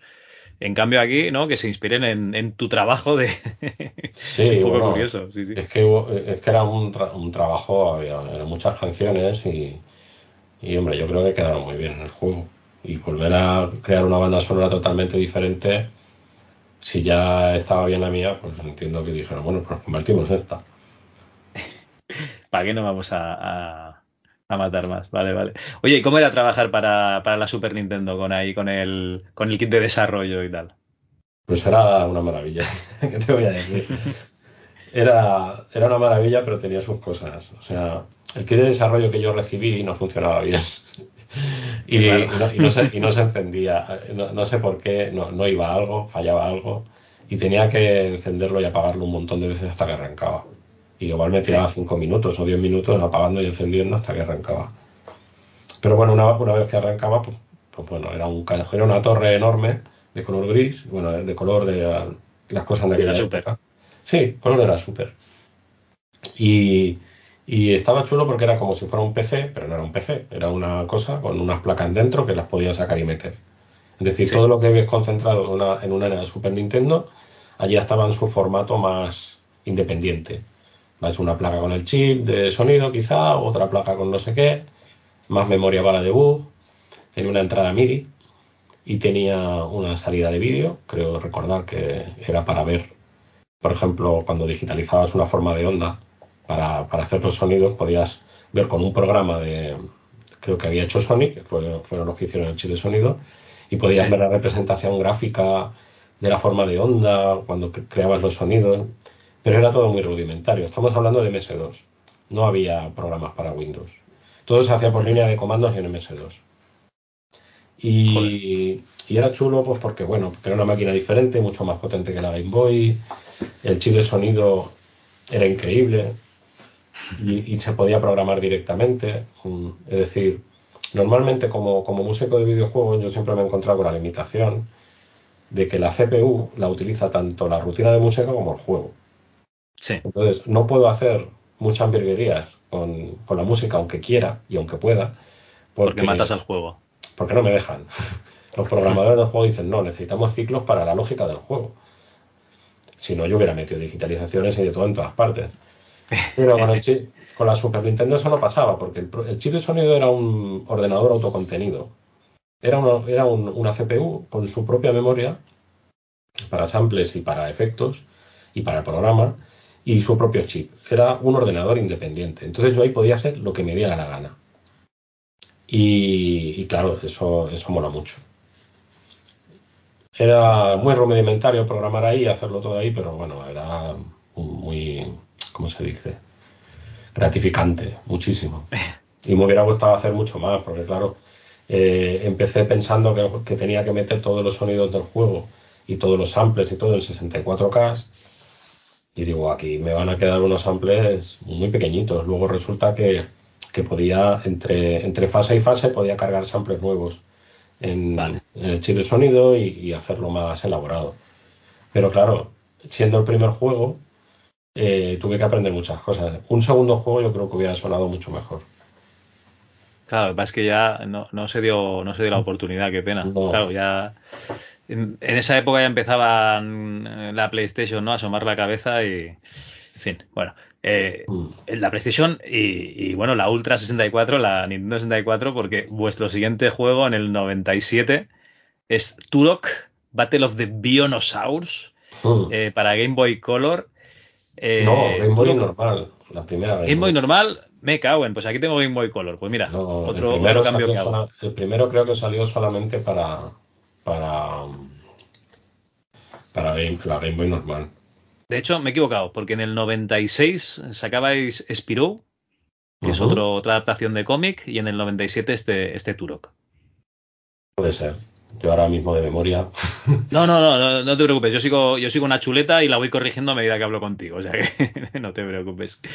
Eh, hostia, 96 y 97, ahí está la, Play empezando a, asomar la cabeza. También el Lucky Luke salió por aquella época. Y el DM, bueno, el DM Mouse en el 97. El, el 96 cayó eso, Lucky Luke, Spiru, Tintín. Y no sé qué más. Voy apuntando, voy apuntando. Lucky Luke, Spiro y otro Tintín. Sí, el segundo Tintín creo que fue. Vale. Y eh, ¿En algún momento durante este proceso fuisteis allí a, Bueno, fuisteis, entiendo que alguno de, vuestra empresa, sí, ¿fuiste tú a Francia alguna vez a, a los estudios de Infogrames? Me cago A ver, espera, sobre el Lucky Look, el Lucky Look no, el Lucky Look no se hizo en, en, en Bitmanager, pero yo hice la música para el juego, porque había otro, equipo de desarrollo que igual te suena, se hacían llamar V, VDEP, eh, Vélez Andubail, ¿te suena? No. Vélez Andubail eran dos, franceses mm, que tenían, tanto técnicamente como gráficamente, eran muy increíbles, hacían unos juegos muy chulos. Y, ellos hacían juegos para Game Boy, además de nosotros. Pero no tenían músico, entonces la música me la encargaban a mí. vale. Y la hacíamos a través de Bitmanager. Entonces yo hice música, no sé si para cuatro o cinco juegos que no eran, que no eran nuestros. Vale, estabas subcontratado, ¿no? Para la, sección musical. Sí, sí, sí, más o menos. Entonces, respondiendo a tu, pregunta, Eh, yo nunca he subido a Francia. Yo todo el trabajo musical siempre lo hacía en, bueno, en, Barcelona. Pero, pero mis compañeros sí que tenían que ir allí a veces a acabar juegos. Vale. Porque es lo que te decía, no había internet. Si tenías una fecha de entrega eh, muy justa y, el juego tenía algún bug o lo que sea, eh, y, iban los, los, necesarios para acabar el juego, que normalmente eran y, y, y Rubén, no sé si Ricardo fue alguna vez, iban allí y estaban el tiempo que hiciera falta para cerrar el juego. Estabais con el máster, que en teoría estaba acabado, pero por si acaso estabais allí eh, probándolo todo, ¿no? os, estaba, os, estaba, acabando, simplemente. Vale, vale, vale. Os, estaba terminando y, y, ellos estaban pues allí el tiempo que hiciera falta una o dos semanas, no lo sé. No, sé cuánto llegó a ser. Pero, pero sí, ellos sí que iban mucho a Francia. Igual que, que de Francia venían aquí algunos, pues, pues mis compañeros a veces iban allí. Y, pero yo nunca fui, yo nunca fui. Y me hubiera gustado, la verdad. Sí, tiene que haber molado, ¿eh? Esos estudios de Infogrames en esa época tenía que haber molado muchísimo. Pues sí. Estás escuchando el MS2 Club. Obsoletos pero orgullosos.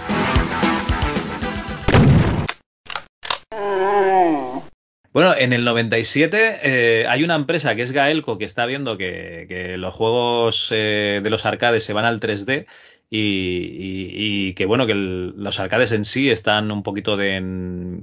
se han tocado techo y que ya solo pueden ir hacia abajo. Y, adquieren vuestro estudio, adquieren Bitmanagers. Eh, ¿Tú cómo viviste esto?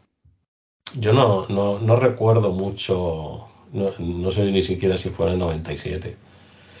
Eh, sé que, hicimos una máquina recreativa para ellos, que se llama Bang, que la programó Ricardo, mi compañero con el que trabajo en Avilite.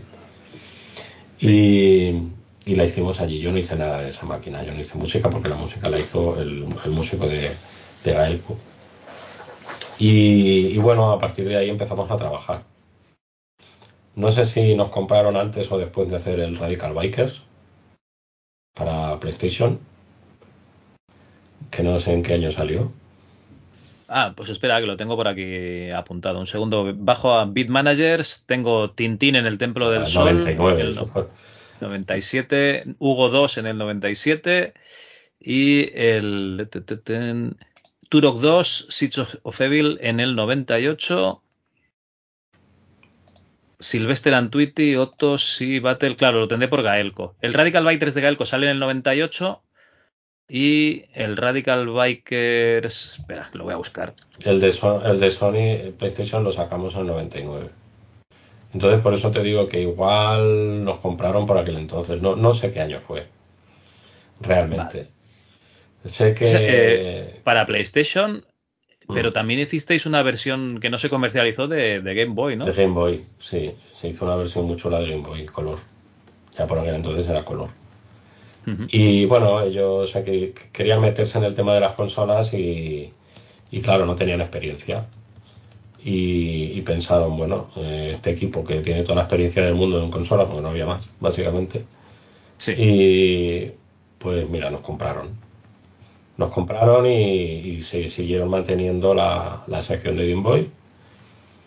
Y, empezamos a trabajar con la PlayStation. Hicimos, hicimos una conversión de un juego de ellos, que era el, Speed Up, que no llegó a comercializarse, pero creo recordar que el juego se acabó pero por alguna razón no se publicó. Luego hicimos el, Radical Bikers. Estuvimos trabajando también ya por aquella época en un, prototipo de un juego propio para, PlayStation 2. Y, bueno, en un momento dado, bueno, como no acaba de salir nada más que cosas de Game Boy, no sé, ellos querían centrarse en el desarrollo de consolas grandes léase PlayStation 2. Sí. Y, decidieron de, prescindir de la sección de Game Boy. Dijeron, no, no, no queremos seguir teniendo la parte de Game Boy porque consideraban que, bueno, que no era lo que ellos querían. Y entonces nosotros pues dijimos, esto no puede ser. Y decidimos volver a comprar. Y eso, pues no me acuerdo qué año fue. Pues si lo tengo aquí apuntado es en el, espera un segundo, en el 2001. Mm. O sea que fueron, bueno, unos añitos con ellos, trabajando bien y tal, pero, pero bueno, como querían deshacerse de esa sección y, nosotros dijimos, no, esta es la sección que funciona en realidad. Es la sección que, está vendiendo juegos y, que tiene, y que tiene ofertas para hacer cosas y tal, y decidimos volver a comprar otra vez. Vale, estamos hablando que seguíais vosotros con, con Infogrames, ¿eh? O sea, seguíais sacando los encargos de Infogrames. ¿Algún encargo tengo aquí apuntado de Acclaim, como este Turok 3? Sí, de, Acclaim hicimos cuatro juegos. Cuatro Turok, que no, que no es poca cosa, ¿eh? Hicimos cuatro juegos. Los dos primeros. El primero creo que solo salió en Game Boy normal. El segundo puede que saliera en las dos, no estoy seguro. Y el tercero solo salió en Game Boy Color. Tenéis también un UEFA 2000, el juego este de, Ronaldo. Sí, de fútbol. Sí, de Ronaldo. Madre mía. Y bueno, oye, eh, entonces, en el, o sea, mientras estabais, digamos, eh, erais una sección de Gaelco, vosotros contacto con ellos y tal, no teníais, eh, o sea, vosotros ibais, tú en tu día a día estabas a tu rollo, igual que, que antes, ¿no? Haciendo tu música para Game Boy o la consola que te dijesen y ya está, ¿no? Sí, bueno, a ver, sí que estábamos con ellos. El, director de Galco estaba allí, mm, bueno, venía muy a menudo. O sea, ah, éramos, éramos Gaelco, éramos Gaelco, pero, pero ya, pero, pero simplemente, o sea, formamos, no es que fuéramos una entidad separada de Gaelco, es que éramos Gaelco. Eh, al menos así lo recuerdo yo, pero yo estaba a mi rollo, sí, yo seguía haciendo lo que siempre había hecho y ya está, no yo mm, no me suelo meter mucho en, cosas complejas de, gestiones y tal, porque, porque no es lo mío. Yo intento centrarme en, más o menos en lo que sé hacer y, dejo que otros que tienen ese, trabajo pues hagan lo suyo. Entonces hay muchas cosas que realmente, ya te digo, no, no, o no recuerdo o, igual ni, ni, siquiera las supe en su momento. Vale, vale, vale. Eh, me surgen mm, alguna duda, por ejemplo, de, las eh, consolas. Mm. O sea, eh, sacáis este juego de Super Nintendo hasta, hasta el juego de PlayStation, que sería un, encargo de, de, Gaelco. Pasan muchos años. Entre tanto, estáis con la, con la Game Boy y la Game Boy Color. Mm, ¿Qué pasa con el resto de, consolas? Eh, Infogrames es que no estaba comercializando juegos para, para ellas. Bueno, porque sí, sí que estaba comercializando, porque estaban los juegos de, de tres dimensiones, ¿no? Para la Play, ¿no? Los Alone in the Dark y tal.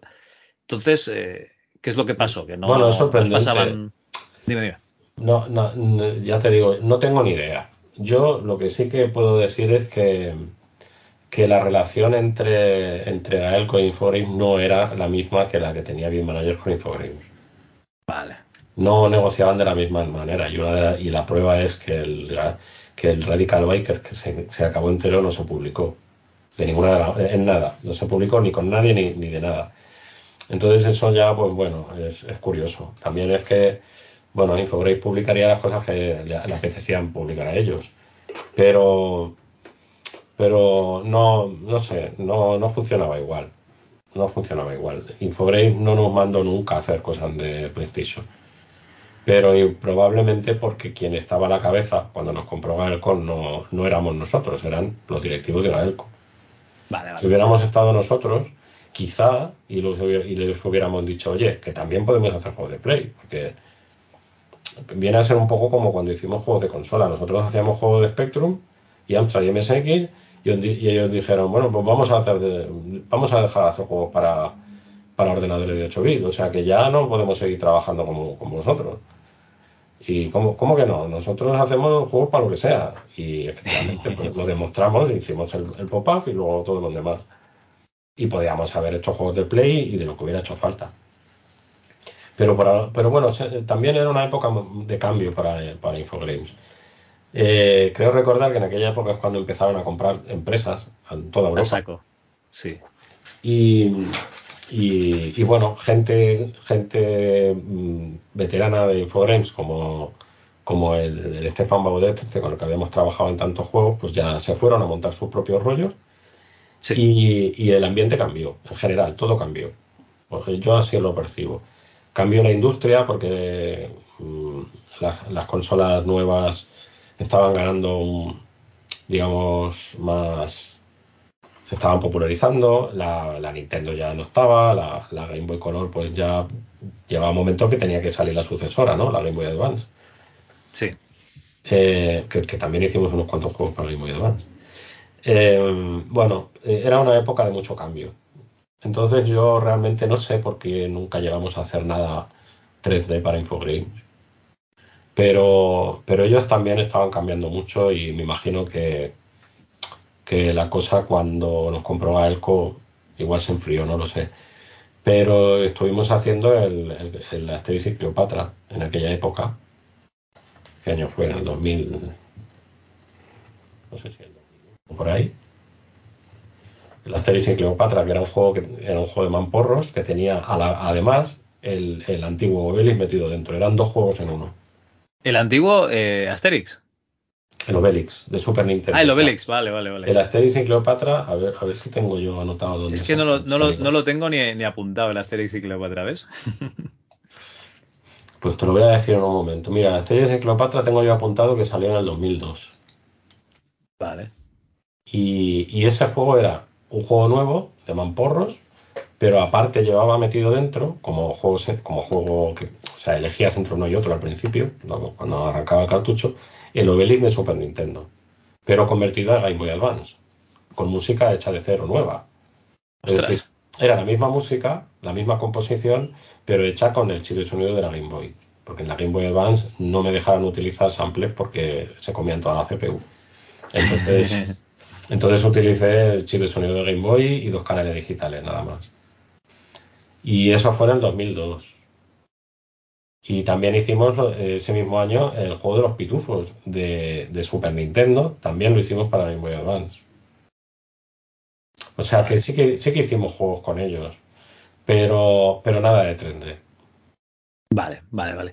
Oye, eh, a todo esto, ¿las eh, plataformas que usabais de Nintendo, teníais alguna directiva especial eh, impuesta desde Japón o, directamente os dieron, eh, os dijeron más o menos lo que había que hacer en Infogrames y ya está? O sea, vosotros teníais, no, es que no podéis hacer esto, esto, otro porque Nintendo nos lo ha prohibido y cosas así. No, yo no recuerdo que Nintendo no, dijera nada al respecto. La. Nintendo suele tener restricciones en cuanto a lo que puedes hacer con su sistema de desarrollo. Por, supuesto, no pueden venderlo, no puedes enseñarlo en fotos. ¿Vale? Es decir, no, no, puedes hacerte una foto de la empresa para ponerlo en una revista y que, y que se vea un sistema de desarrollo. No puedes hacer eh, un vídeo, de un tráiler de algo con donde aparezca un equipo de desarrollo. Que igual es lo mismo pero de otro color, pero no puedes hacerlo. Pero, pero en general no, no había restricciones. Las restricciones a nosotros nos llegaban de los, de los dueños de las licencias. Por ejemplo. Vale, vale. Por ejemplo, anécdotas. Te voy a contar anécdotas varias. Eh, de los pitufos hay una anécdota curiosa y, esto sí que tiene que ver con Nintendo. Y es que los pitufos nos sugirieron cambiarle el color azul a otro. En el de NES, en el juego de NES. Sí. No recuerdo muy bien por qué, no sé si es que era un color que quería decir algo en Japón o yo qué sé, pero nos sugirieron, pues eso, querían que les cambiáramos el color azul a los pitufos. Un tono de azul diferente, digamos. No, un tono diferente al azul. un verde. Ah, o sea, cualquier otra cosa que no fuese azul, vale. es que ellos no conocían a los pitufos. Y para ellos el bicho azul pues no tenía mucho sentido o significaba algo y hubo que ir a la gente de Infogrames tuvo que, explicarles que no, que, los pitufos son azules. que, no puedes hacer un juego de pitufos verdes. Hostia, ¿te has dado cuenta de que siempre hay problema con el color de los pitufos? Porque está aquel, aquel cuento de los pitufos que, eran como zombies que te mordían y se volvían negros. Y luego eso también tampoco estaba bien. Sí, en, nuestro juego salían los pitufos negros. Luego, otra anécdota curiosa con el Asterix fue que mm, en la fase de bonus de, la Asterix de, NES, y no creo que el de Game Boy también, hay un pirata, eh, el pirata Baba, que es el vigía, que es negro. Es el pirata que, está arriba. El que se hunde el último, porque está arriba del Sí, todo. exacto. Y entonces, claro, en la fase de bonus, el, el pirata este va, va tirando barriles. Le da una patada a un barril que va botando y tú tienes que ir saltando por encima de los barriles que van botando sin caerte hasta que llegas a él y le sueltas una hostia. Vamos, lo, lo normal en un TVO de Asterix. Y, y claro, los, los en Nintendo sí que dijo, uy, esto es racista. Le estás pegando a un negro. Exacto.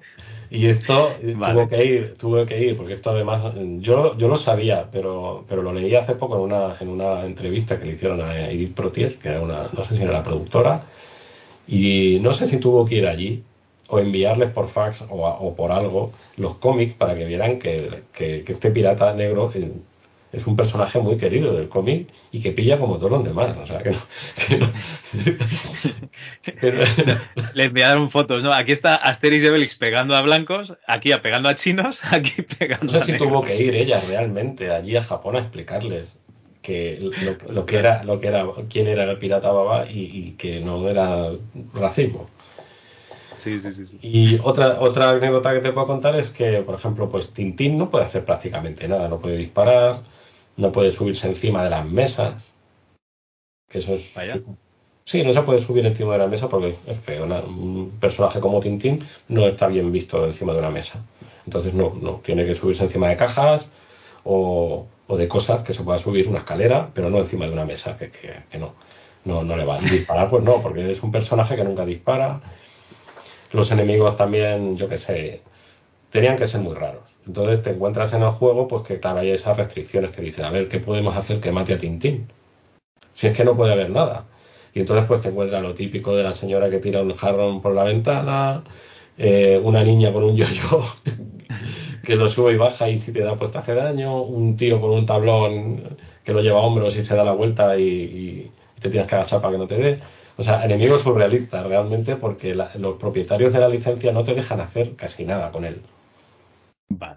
Entonces, claro, a la hora de diseñar un juego así, es que es horrible. Pues tienes que hacer un juego de Tintín, pero estás muy, muy limitado.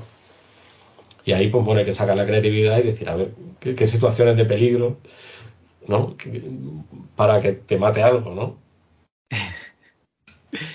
Ostras, lástima que no hubiesen pillado los de licencias de, los otros, ¿no? De los humanoides asociados, ¿no? Y hubiese sacado ahí un, un juego de Arzac o alguna cosa así chula de, de acción, ¿no? Que no, no nos metiese estas limitaciones, me cago en la Bueno, mano. los, los Turok, en realidad los Turok fue- para mí fueron un- mucho aire fresco. Ese- eh, eh, esa serie yo le Sí. tengo mucho cariño porque mm, aparte de que nos permitía hacer juegos de acción, a, a nosotros, por ejemplo, nos gustaba mucho el Contra de Game Boy. Sí. A todos nos, encantaba, es un juego súper bien hecho, de los primeros que... el creo que fue el primero que yo me compré para Game Boy, que además lo, lo tengo todavía, y era la versión japonesa. Ajá. Por eso es Contra y no Probotector. El, el, el Grisor era, no, el, el Contra. Sí. En Japón es eh, Contra. ¿Y el Grisor dónde era? Grisor era pues por aquí. No, Vale, vale, vale. pues, supongo que no sé dónde. Y luego sacaron el Probotector, que no era un, gran robot. Ese era la- el americano, ¿no? Sí. Entonces, bueno, a- hacer un juego como el como el, como el Turok, pues era era muy chulo, porque era un juego de acción ya donde podías disparar. porque claro, ni, en- ni en Asterix, ni en Tintín, ni en, ni en Hugo, ni en yo qué sé, los pitufos, ni casi nada de lo que hemos hecho se podía disparar. Entonces, No, claro, Ronaldo tampoco disparaba. Ronaldo tampoco. ¿no? Bueno, hemos hecho muchos juegos que, que- que no se disparaba. Pero los Turok, pues bueno, son juegos de acción, son juegos como, como nos gustaban, ¿no? Y Sí. metimos muchos componentes de exploración y luego el Turok 3 es multifase y tiene de todo, tiene hasta, yo qué sé si tenía fase de coche, tenía fase de tanque. Era, era Fue un- vuestro, vuestro Duque Nukem, ¿no? Sí, bueno, así. claro, pero es que ese juego, yo recuerdo que cuando nos encargaron, nos pusimos muy contentos. Una empresa como Acclaim, que nos encarga a nosotros, que era un, un agente de Barcelona, hacer un hacer el juego para la licencia de Turo, pues imagínate, eso era muy importante.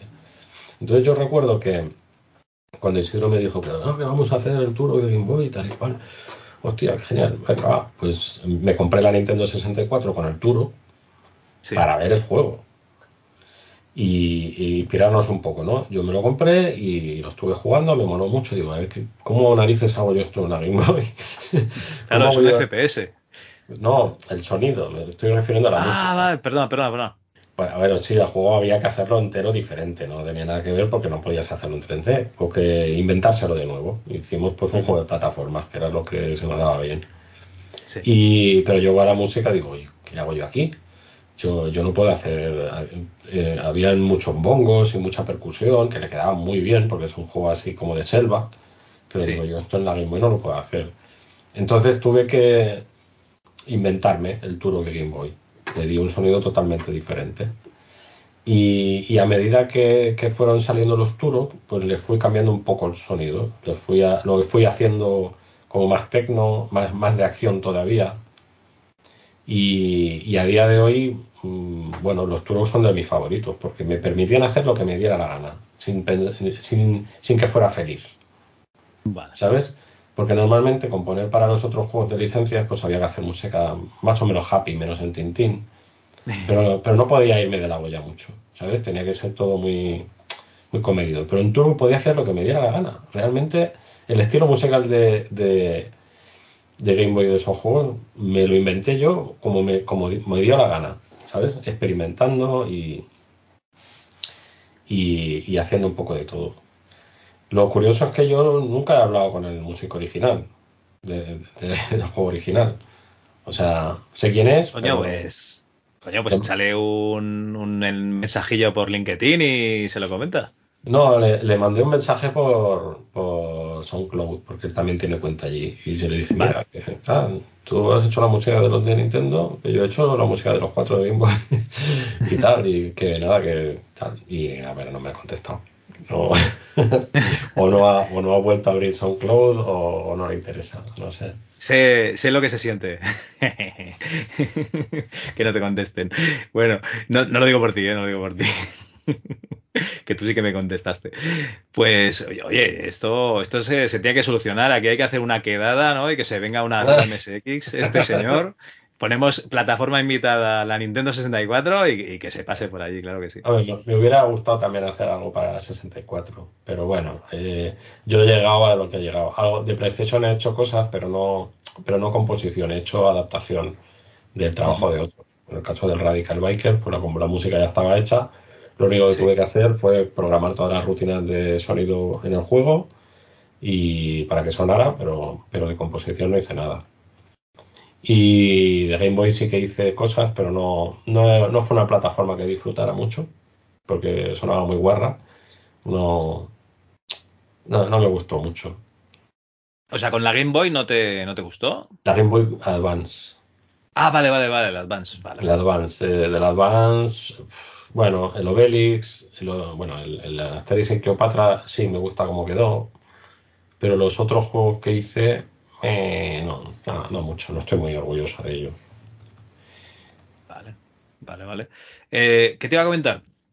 De todas estas plataformas, entonces, ¿tu favorita sería la, Game Boy?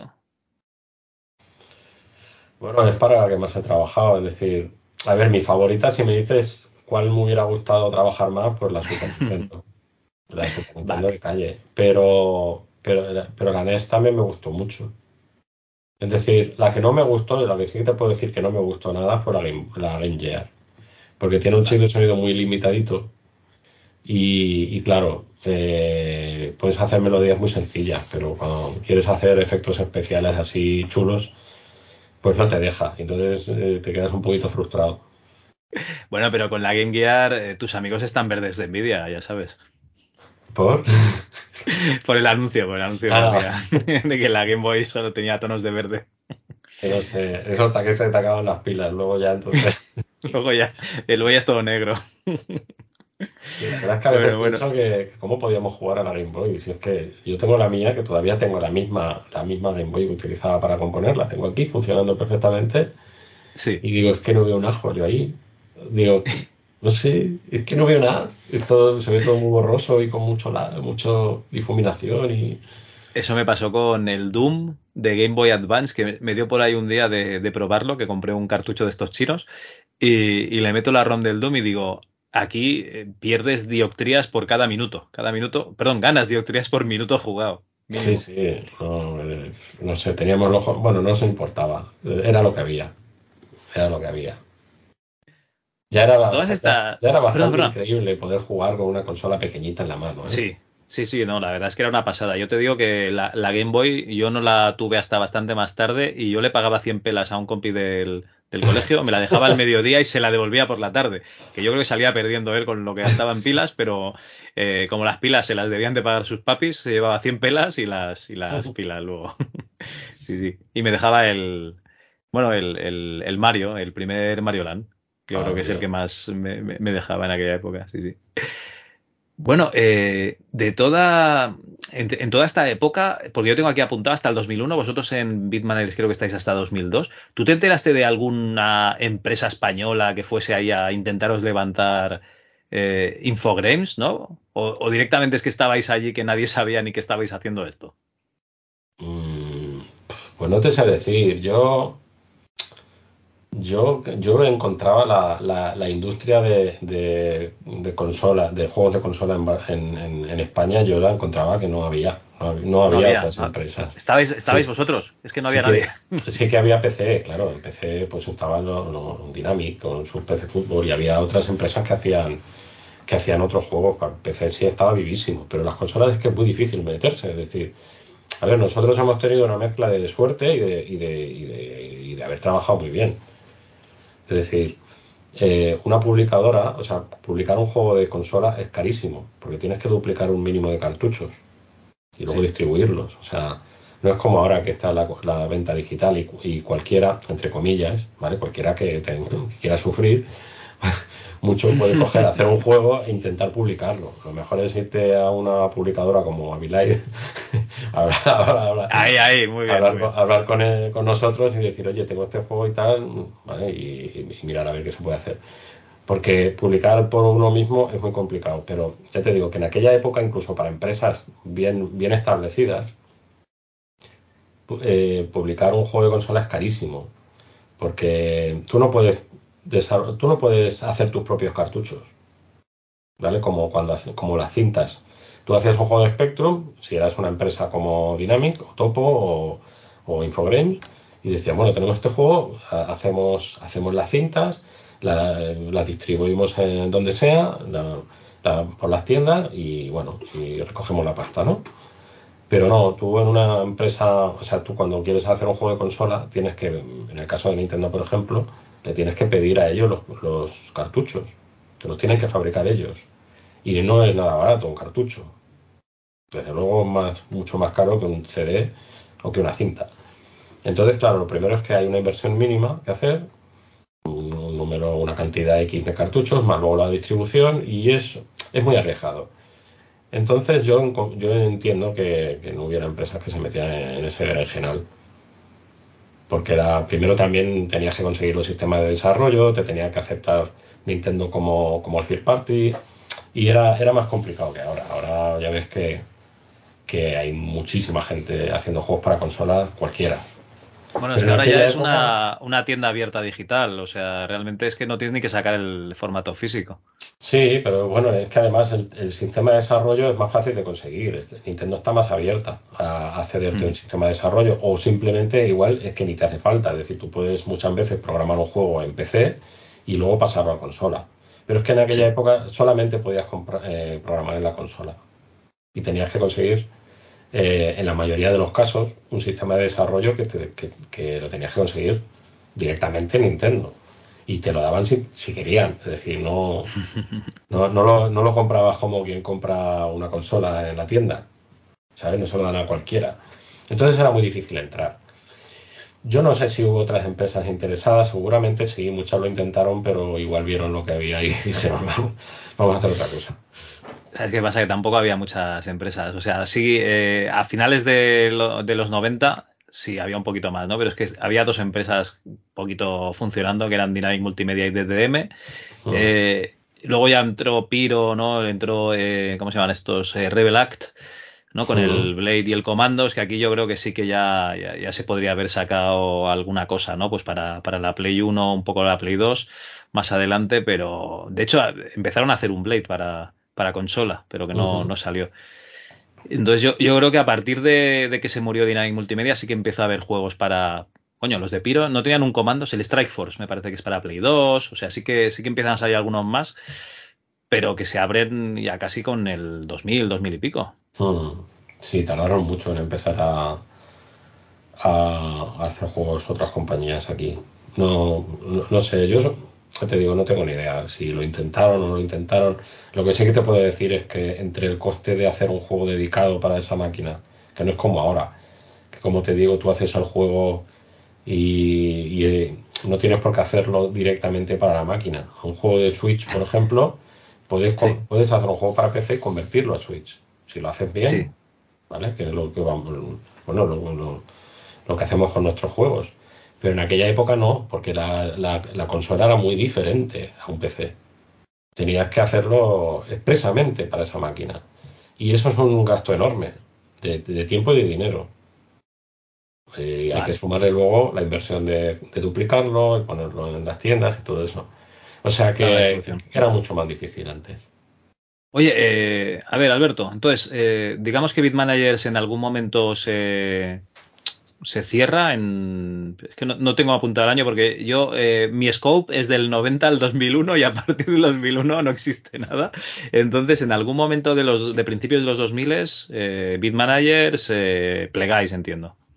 En, en 2003 creo que fue. En 2003 sacamos el último juego, que era el, el, Morning, el Morning Adventure, que fue un juego de para, para Panrico que regalaban con, con, un, con, unos bollitos que se llamaban Mañanitos Bollicao. Entonces hicimos, hicimos, bueno, eh, nos encargaron un trabajo que era hacer pues un juego de Game Boy Advance que regalaban cuando mandabas no sé cuántas papeletas o lo que sea.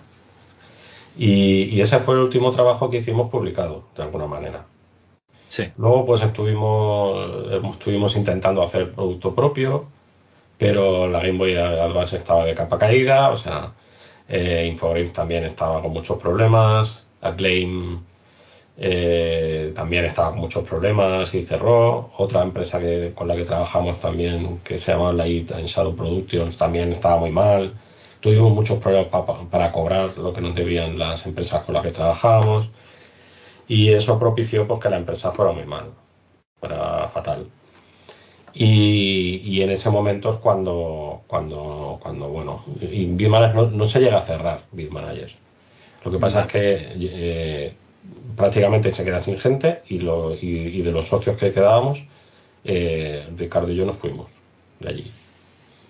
Y entonces pues empezamos a buscar cosas para hacer, ¿no?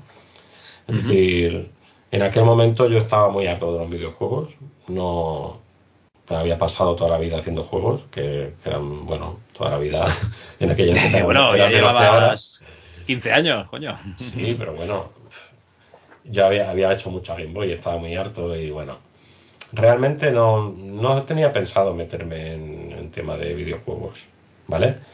Pero, pero bueno, queríamos hacer cosas, algo diferente y, nos juntamos pues en Ricardo, yo y otros dos compañeros de Beat Managers, digo de, sí. de Beat Managers y, decidimos montar algo por nuestra cuenta que en principio no tenía absolutamente nada que ver con los videojuegos. No fastidies. ¿Avilight no tenía nada que ver con los videojuegos? No, Avilight no existía todavía. ah, vale, vale, vale. vale, Avilight vino después. Vale, vale, vale. Muy, muy poco después. Estábamos haciendo otros proyectos, ¿no?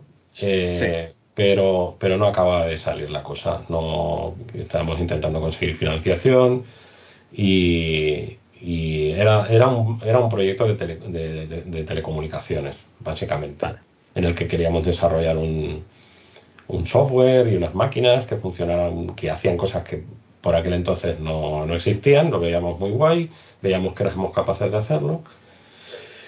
Y bueno, aquello que un día pues se pone en contacto con nosotros eh, Julián Goico, que, es, que, que, era el jefe de la ELCO, y porque ellos habían empezado a trabajar con móviles, a móviles, imagínate los del 2003 que eran súper rudimentarios.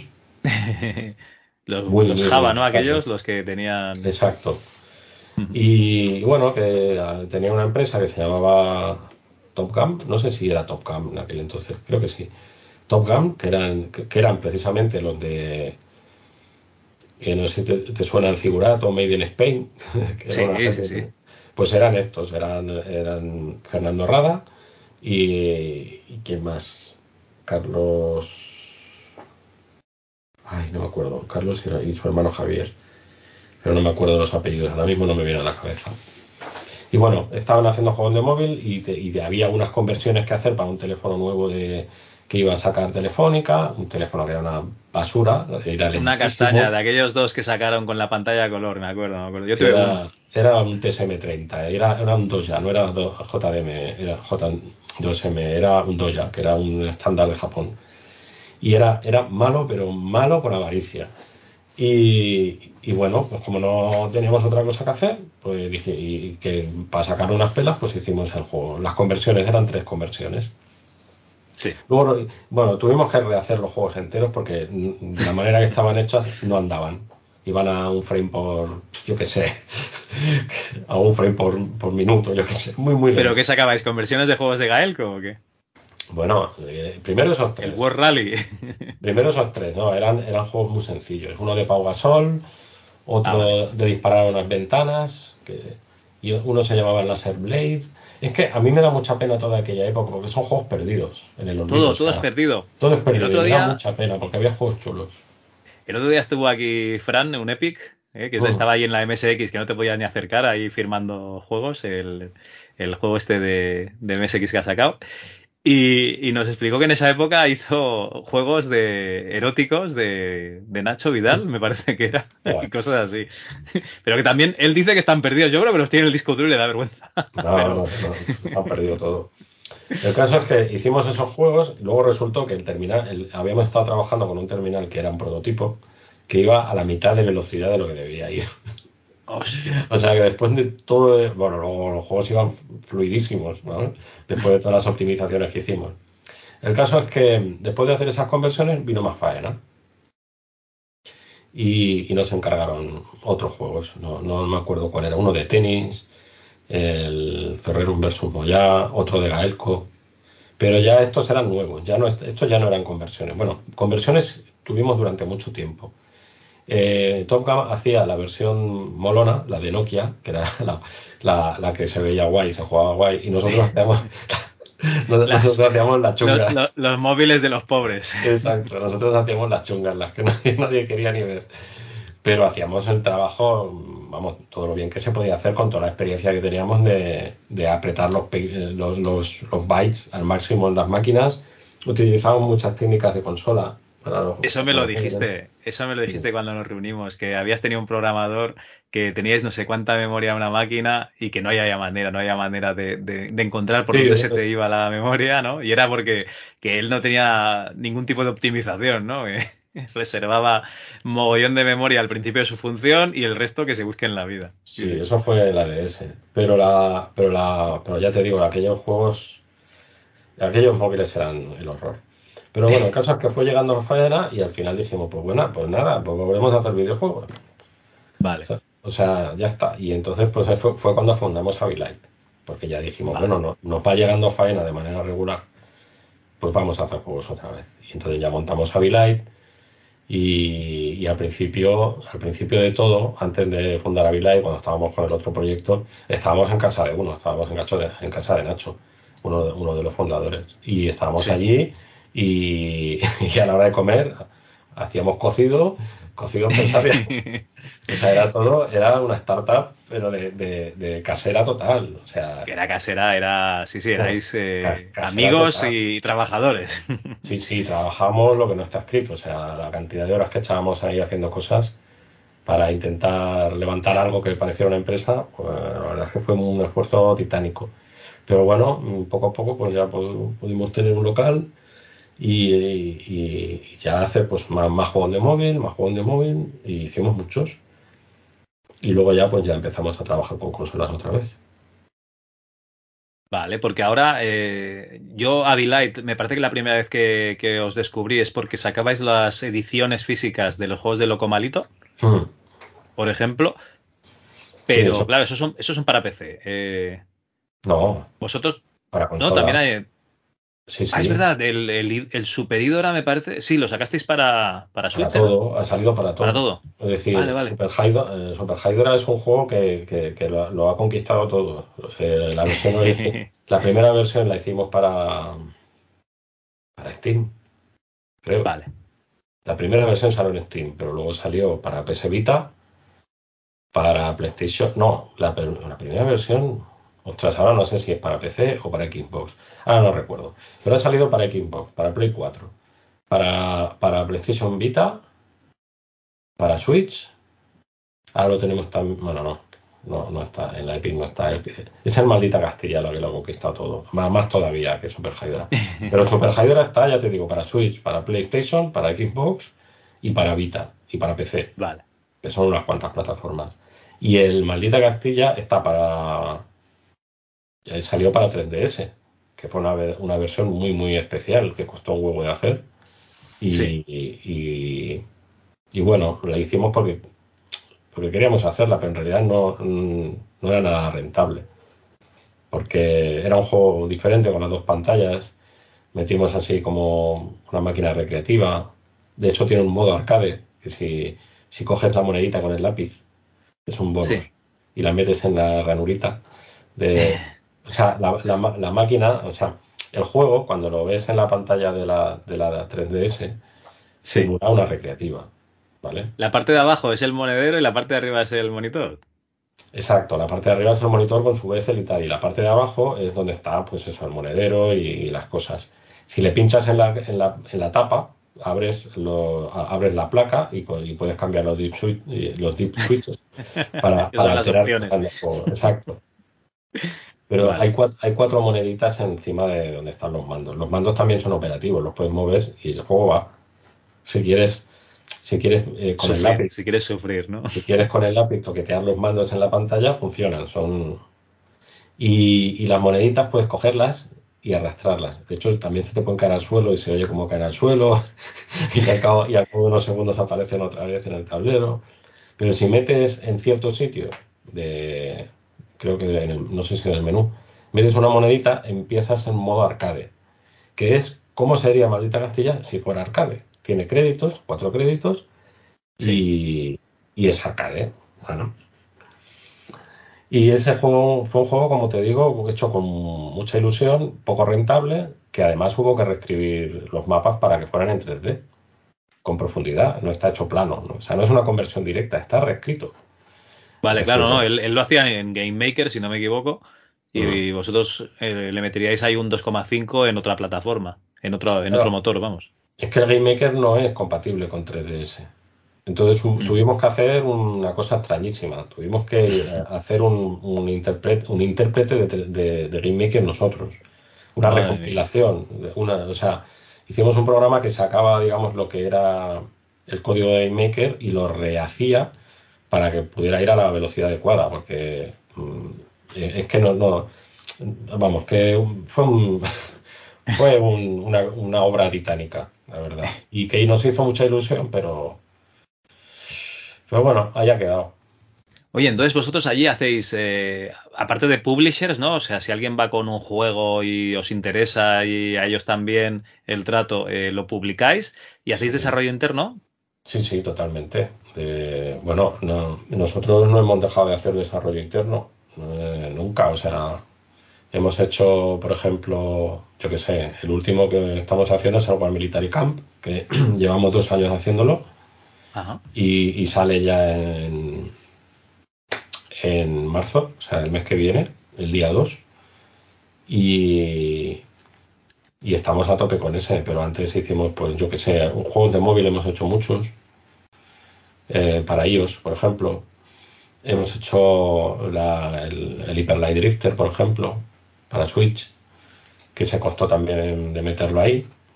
Porque claro, es un juego que en la Play 4, el- cuando salió iba a 30 frames, pues meter eso en una Switch a 60 frames, pues hubo que, hubo que trabajarlo mucho. Aparte le metimos un nivel entero nuevo, un par de armas nuevas también.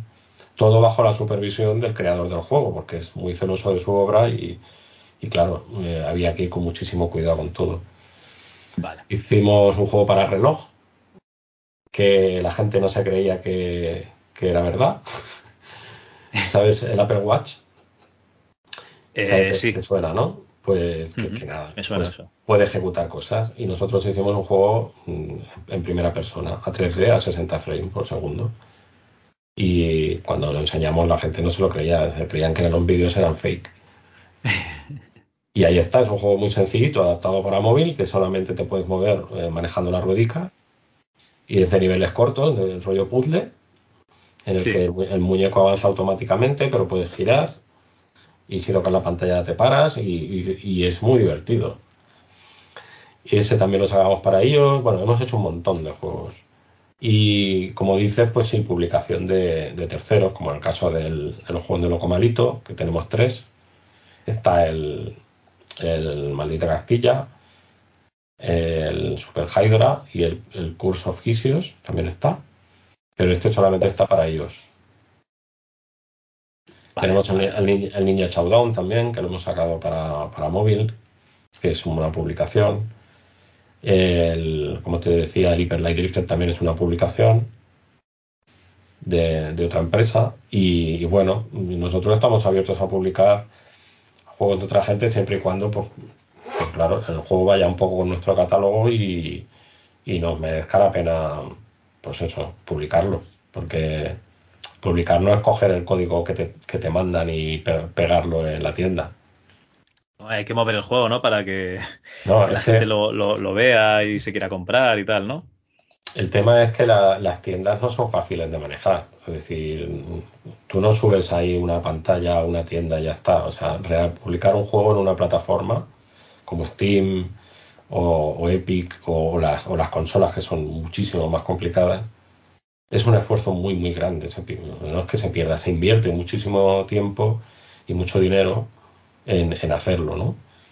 O sea, no, no puedes publicar cualquier cosa y pensar que te va que no pasa nada si no funciona, porque el tiempo que se invierte es muy grande. Vale. Entonces, bueno, eh, bueno, tenemos, somos un poco selectos a la hora de elegir los juegos que publicamos, pues porque, porque bueno, tampoco queremos publicar cualquier cosa, ¿no? Nosotros cuidamos mucho la calidad y, y hombre, nos interesa que los juegos que publicamos pues, pues hablen bien de nosotros también.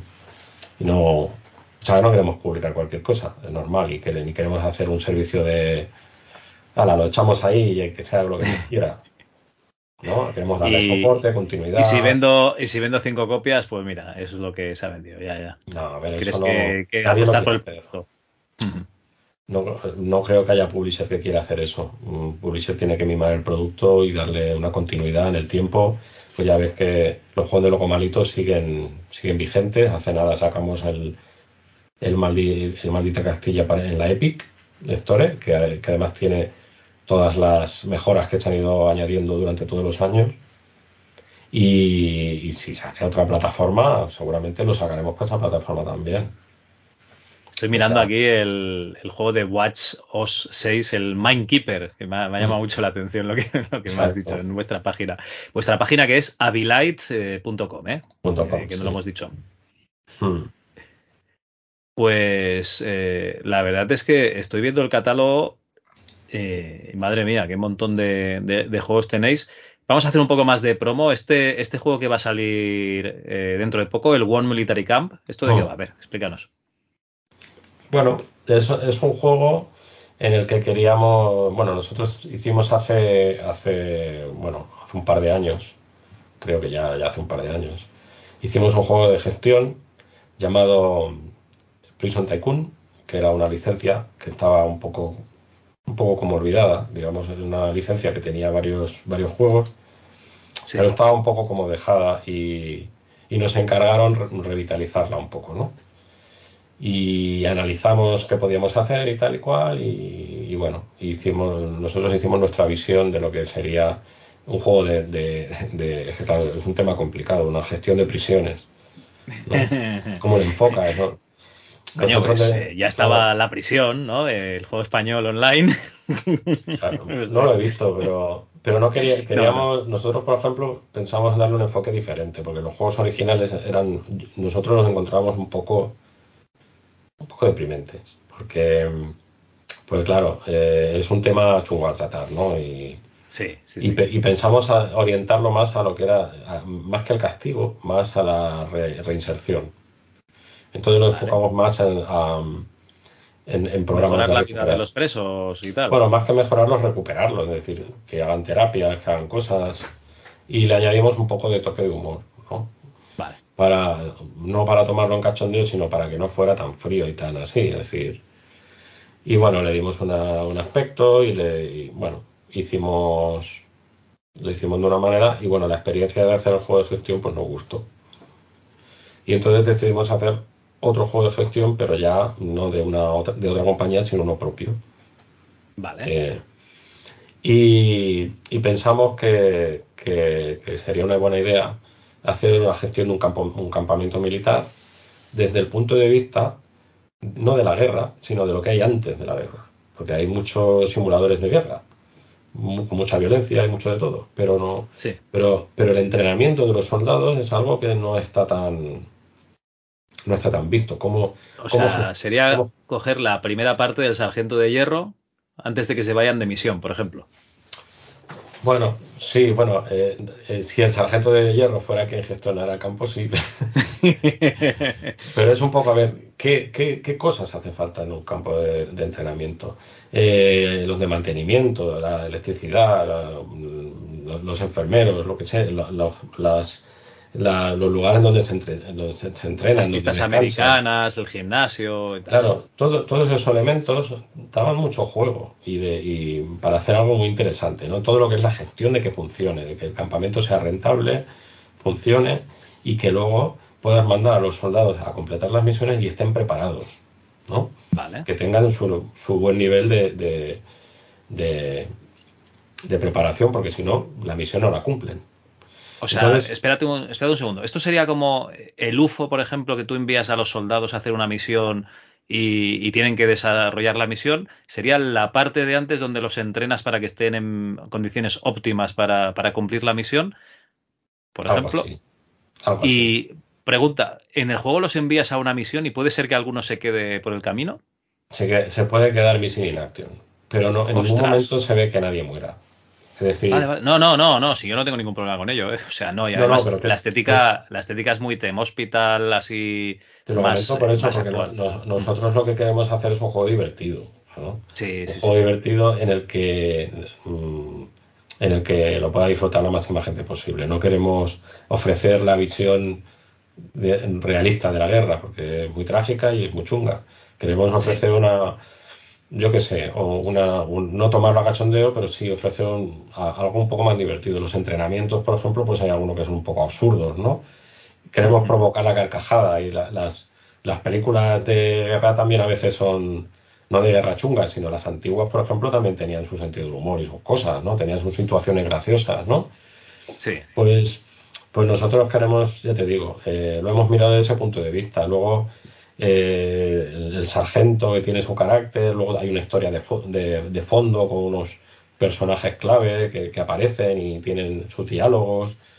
Hay un malo que ha conquistado una parte del continente y tienes que retomar todas las tierras. Tú eres el, único reducto que queda, como la aldea de la Gala, ¿no? En todo el continente, lo único que queda es un, es un campamento destartalado, destartaladísimo, y un sargento como mala leche, ¿no? Y tú, tienes que tomar las riendas de ese campamento y hacer que funcione y, e ir reconquistando los territorios hasta que ganas al malo. O sea, es un juego de gestión, pero que tiene su historia y tiene su, su progresión y, tiene un es enorme, es gigantesco el juego. O sea, es lo más gordo de lo que nos hemos metido en, toda la historia de, todo. Vale, vale, vale. Hostia, pues oye, tiene, tiene muy buena pinta. Además veo que está aquí el, el press kit, o sea que haremos promo en, la página web para que lo vea la gente. Muy bien. Yo creo que está chulísimo, vamos, está mal que yo lo diga, pero... y en este juego yo no estoy haciendo la música, porque no, no, puedo con todo, es demasiado grande. Me estoy encargando de lo que es la dirección de sonido y, haciendo los, los, efectos y las voces y que las son cosa mía. ¿Vale? Vale, vale. Eh, bueno, que, además en, este juego, claro, aquí ya no, contamos con limitaciones, aquí habrá eh, actores y actrices de doblaje, claro. Algo hay, sí, algo hay. O son como los Sims que hacen así como ruidos. Eh, bueno, a veces hablan y a veces hacen cosas. No, no, son, no, son sonidos inteligibles. Los, personajes clave hacen, hacen voces, o sea, hablan cuando tienen que hablar. Pero, pero hemos optado más por, en las cinemáticas. Claro, es que si te pones a traducirlo y, pues, te quedas corto, porque siempre hay mil, hay mil idiomas. Entonces hemos optado un poco por hacer emociones. Cuando uno dice algo así que está un poco disgustado, pues pues hace una voz ah, así de, disgustado, ¿no? Que eso funciona en todos los idiomas, no hace falta traducirlo. Porque, claro, no es un juego de rol, o no es un juego cinemático, es un juego de estrategia. Y aquí nos queremos centrar en el tema de la estrategia. Pero es que no teníamos ni por qué meter esas voces, pero hemos querido añadirlo por, darle un poco más de importancia a la parte narrativa que creemos que es muy chula. La historia es guay, ¿no? Tiene sus, sus sus giros y sus cosas, ¿no? Luego, claro, puedes jugar también al modo sandbox, que, que, bueno, podrás hacer lo que quieras, pero la historia es chula. Vale, o sea, tienes modo campaña, ¿no? Y modo eh, voy a mi bola y, voy sacando aquí. Bueno, voy, construyendo el campamento como quiero, ¿no? Exacto, o sea, que cubre todo, todos los. Bueno, el juego también que tendrá, tendrá sus expansiones y sus cosas en el futuro, o sea, que no. Que es un juego que queremos que, como la fórmula nos gusta y creemos que tiene, tiene mucho recorrido, pero no podemos hacerlo todo de golpe porque es imposible, pues haremos, pues iremos haciendo cosas interesantes para, para añadirle. Perfecto. Oye, pues yo creo que, con la pinta que tiene esto, eh, habrá, que probarlo, ¿eh? sí, sí, bueno. Ya mismo. bueno, eh, ¿Qué te iba a comentar, Alberto? Que es, que es muy tarde y no, no quiero eh, entretenerte mucho tiempo más, que yo creo que tienes que madrugar mañana. Entonces te hago dos preguntitas cortas y si te parece bien lo, dejaríamos aquí. Vale. Mira, la primera es... Eh, yo siempre digo muy fácil, pero a lo mejor para ti, que eres un tío que ha tocado tantas plataformas, es muy complicada. Dime uno o dos juegos que te encantasen en los 90. A mí, como persona jugadora. Como, como persona individual que le dabas a, los mandos. Hombre, había, hay uno, bueno, hay muchos, es que es muy difícil elegir. Pero, pero yo te voy a decir uno porque es el primero que me viene a la cabeza, pero no es porque sea el único ni el mejor. Pero, Esta es la típica pregunta que te lo pregunto mañana y me dirías otros dos, o sea que... Sí, puede ser. Pero uno, por ejemplo, sería el Shadow Dancer de Mega Drive. Vale. El Shadow Dancer de Mega Drive es un juego que, que, es, yo qué sé, es el, juego perfecto de acción para mí. es un poco estilo Shinobi, muy rápido, muy, muy, muy guay, muy preciso. A mí me gustan los juegos de precisión, no de disparar a lo loco. Y, el segundo, pues yo qué sé, te podría decir un Zelda, por ejemplo, un Final Fantasy o algo así. Eh, yo qué sé, pues te puedo decir el Zelda de Super Nintendo, mira, para que haya dos consolas ahí metidas. Ese juego fue mi primer Zelda, sí. Eh, el primero que descubrí y, me enganchó. Me enganchó bastante. Vale, un Action JRPG, digamos. Muy bien. Sí, bueno, los juegos de rol me gustan bastante. Eh, en general. Eh, depende de lo densos que sean, ¿no? Los modernos no me gustan tanto porque tienen demasiado diálogo. Pero Me gustaban más en la época que tenían menos diálogos más justitos, ¿no? Ahora son todas cinemáticas y, a veces me canso. Bueno, es que eh, la, diferencia entre géneros se está difuminando un poco.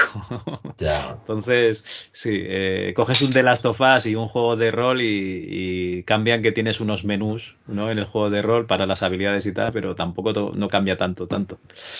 Bueno. Vale, pues oye, dos juegos, el Zelda y el, y el Shadow Dancer. Muy Por ejemplo, pues mañana te diría otros, pero. no, no, no, ya, está bien. Además va bien porque son recomendaciones de otros sistemas que, también nos va bien porque siempre le damos al, PC. Y, luego, eh, la última pregunta es: eh, tú has estado aquí sufriendo dos horas, esta tortura de estar aquí eh, inquiriéndote pues estas cosas ¿no? de hace tanto tiempo. Y la pregunta es, ¿a quién quieres putear tú para traer al MS2 Club? Bueno, pues, pues estaría bien, estaría bien tener, por ejemplo, a César Astudillo, una entrevista para que contara sus cosillas de la época. Y no solamente eso, sino también lo que, todo lo que ha ido haciendo hasta el día de hoy. Y el otro día me escuché una, una, charla suya que hizo sobre el, el, mundo a día de hoy y tal, y, y cómo se tiene que acabar el, el, el, sistema de crecimiento continuo que tenemos y tal. Sí. Y digo, hostia, esto, es que habla muy esto bien. entra, entra en la distopia y me están dando un mal rollo que no veas. Es que habla muy bien. Por eso a mí me, me, me gustaría especialmente porque es que habla muy bien. O sea, cuando explica las cosas dices, ostras, qué bien las explica. Tiene el talento ese de la comunicación, que, que yo no carezco de él totalmente. Pero, pero sí. Y, y como, bueno, y a José Antonio, a Martín también también habla muy bien, ¿eh? también explica las cosas muy bien y él dice que es tímido, pero luego cuando habla, habla muy bien. Vale, pues oye, me los apunto y les, les digo que, que voy de, de, tu parte, ¿no? Porque así eh, con César llevo en tratos desde antes de verano. Así que a lo mejor, mira, le voy a dejar caer. Oye, que me ha dicho aquí Alberto que, que venga, va, que ya es hora de que te pases por el club. Y igual me hace un poquito más de, de Sí, casa. te, Venga, vamos. te voy a decir otro más. Venga, va. A Javi, Javi García. Javi García. Grisor. Grisor 87. Hostia, pero eso me lo tenías que haber dicho el otro día que estaba allí, tío. Oh, ya. oh. Pues este, Sí, no. pues mira, con Javi García me atrevo, con Loco Malito no me atrevo porque eh, Bueno. no quiere saber nada, no quiere Pues saber que, nada. Es que Loco Malito. eh, joder, tiene- es que el hombre tiene mucho lío. Tiene mucho lío. Se gestiona, se gestiona su tiempo, si él lo pone. Dice, yo en lugar de hacer esto que hacéis vosotros, de que os veis una serie de Netflix, pues no, yo estoy aquí eh, trabajando en mi jueguito. Entonces, claro, él no va a perder aquí una horita explicando su- sus movidas. Pues nada, me apunto Sí, a Grisor. También es, también es muy tímido ¿no? y claro, eso siempre cuesta, ¿no? Pero, pero Javier es que habla muy bien también, ¿eh? Explica las cosas muy bien y además es un tío que sabe un montón de todo. Y claro, es que él es profesor, es que da gusto oírlo. O sea, da- es, profesor, es profesor de matemáticas, lo sabes. No, no, no, no lo sabía, ¿ves? Eso no lo sabía, muy bien. Sí, sí, además es un coco, o sea, no solamente compone como Dios, sino que, que además el tío sabe. Vale, vale, vale. Pues oye, nada, eh, apuntados quedan. eh, ya sabes, si algún día te envían un anónimo diciendo eres un cabrón, pues ya sabes, ya sabes por qué ha sido. Bueno, Ah, oye, no, pues Alberto, muchas gracias por, por haberme dedicado estas dos horitas, se va a quedar la entrevista, pero dos horitas y un poquito más. Y, y nada, eh, recordad chicos, sale One Military Camp, ¿vale? Esto eh, es un gestor de, de campos militares eh, humorístico, bueno, eh, orientado al humor. Esto hay que probarlo y, y lo tenéis en la página de avilite.com, estará toda la información. ¿Y para qué plataformas pensáis sacarlo de momento? Pues de momento sale en PC, luego ya lo moveremos a otras plataformas, pero primero queremos sacarla de, PC. El juego sale en Early Access, es decir, ¿Vale? sale acabado, pero abierto a que, que, la, que la comunidad, que es una cosa importante que queremos hacer, eh, nos dé un feedback para mejorar el juego y, y hacerlo más a gusto de la gente que le gusta este tipo de juego. Y no, no queremos hacer solo nuestra idea, sino eh, que a todo el mundo le guste, a todo mm, amante de este género eh, quiera aportar un poquito, ¿no? Y, y luego pues ya pues eh, ya saldrán consola, pero primero nos centramos en la versión de PC. Perfecto. Pues oye, Alberto, lo dicho, eh, muchísimas gracias por, por habernos dedicado este, este ratito de tu tiempo. Pues a ti, a ti por tenerme por aquí. Perfecto.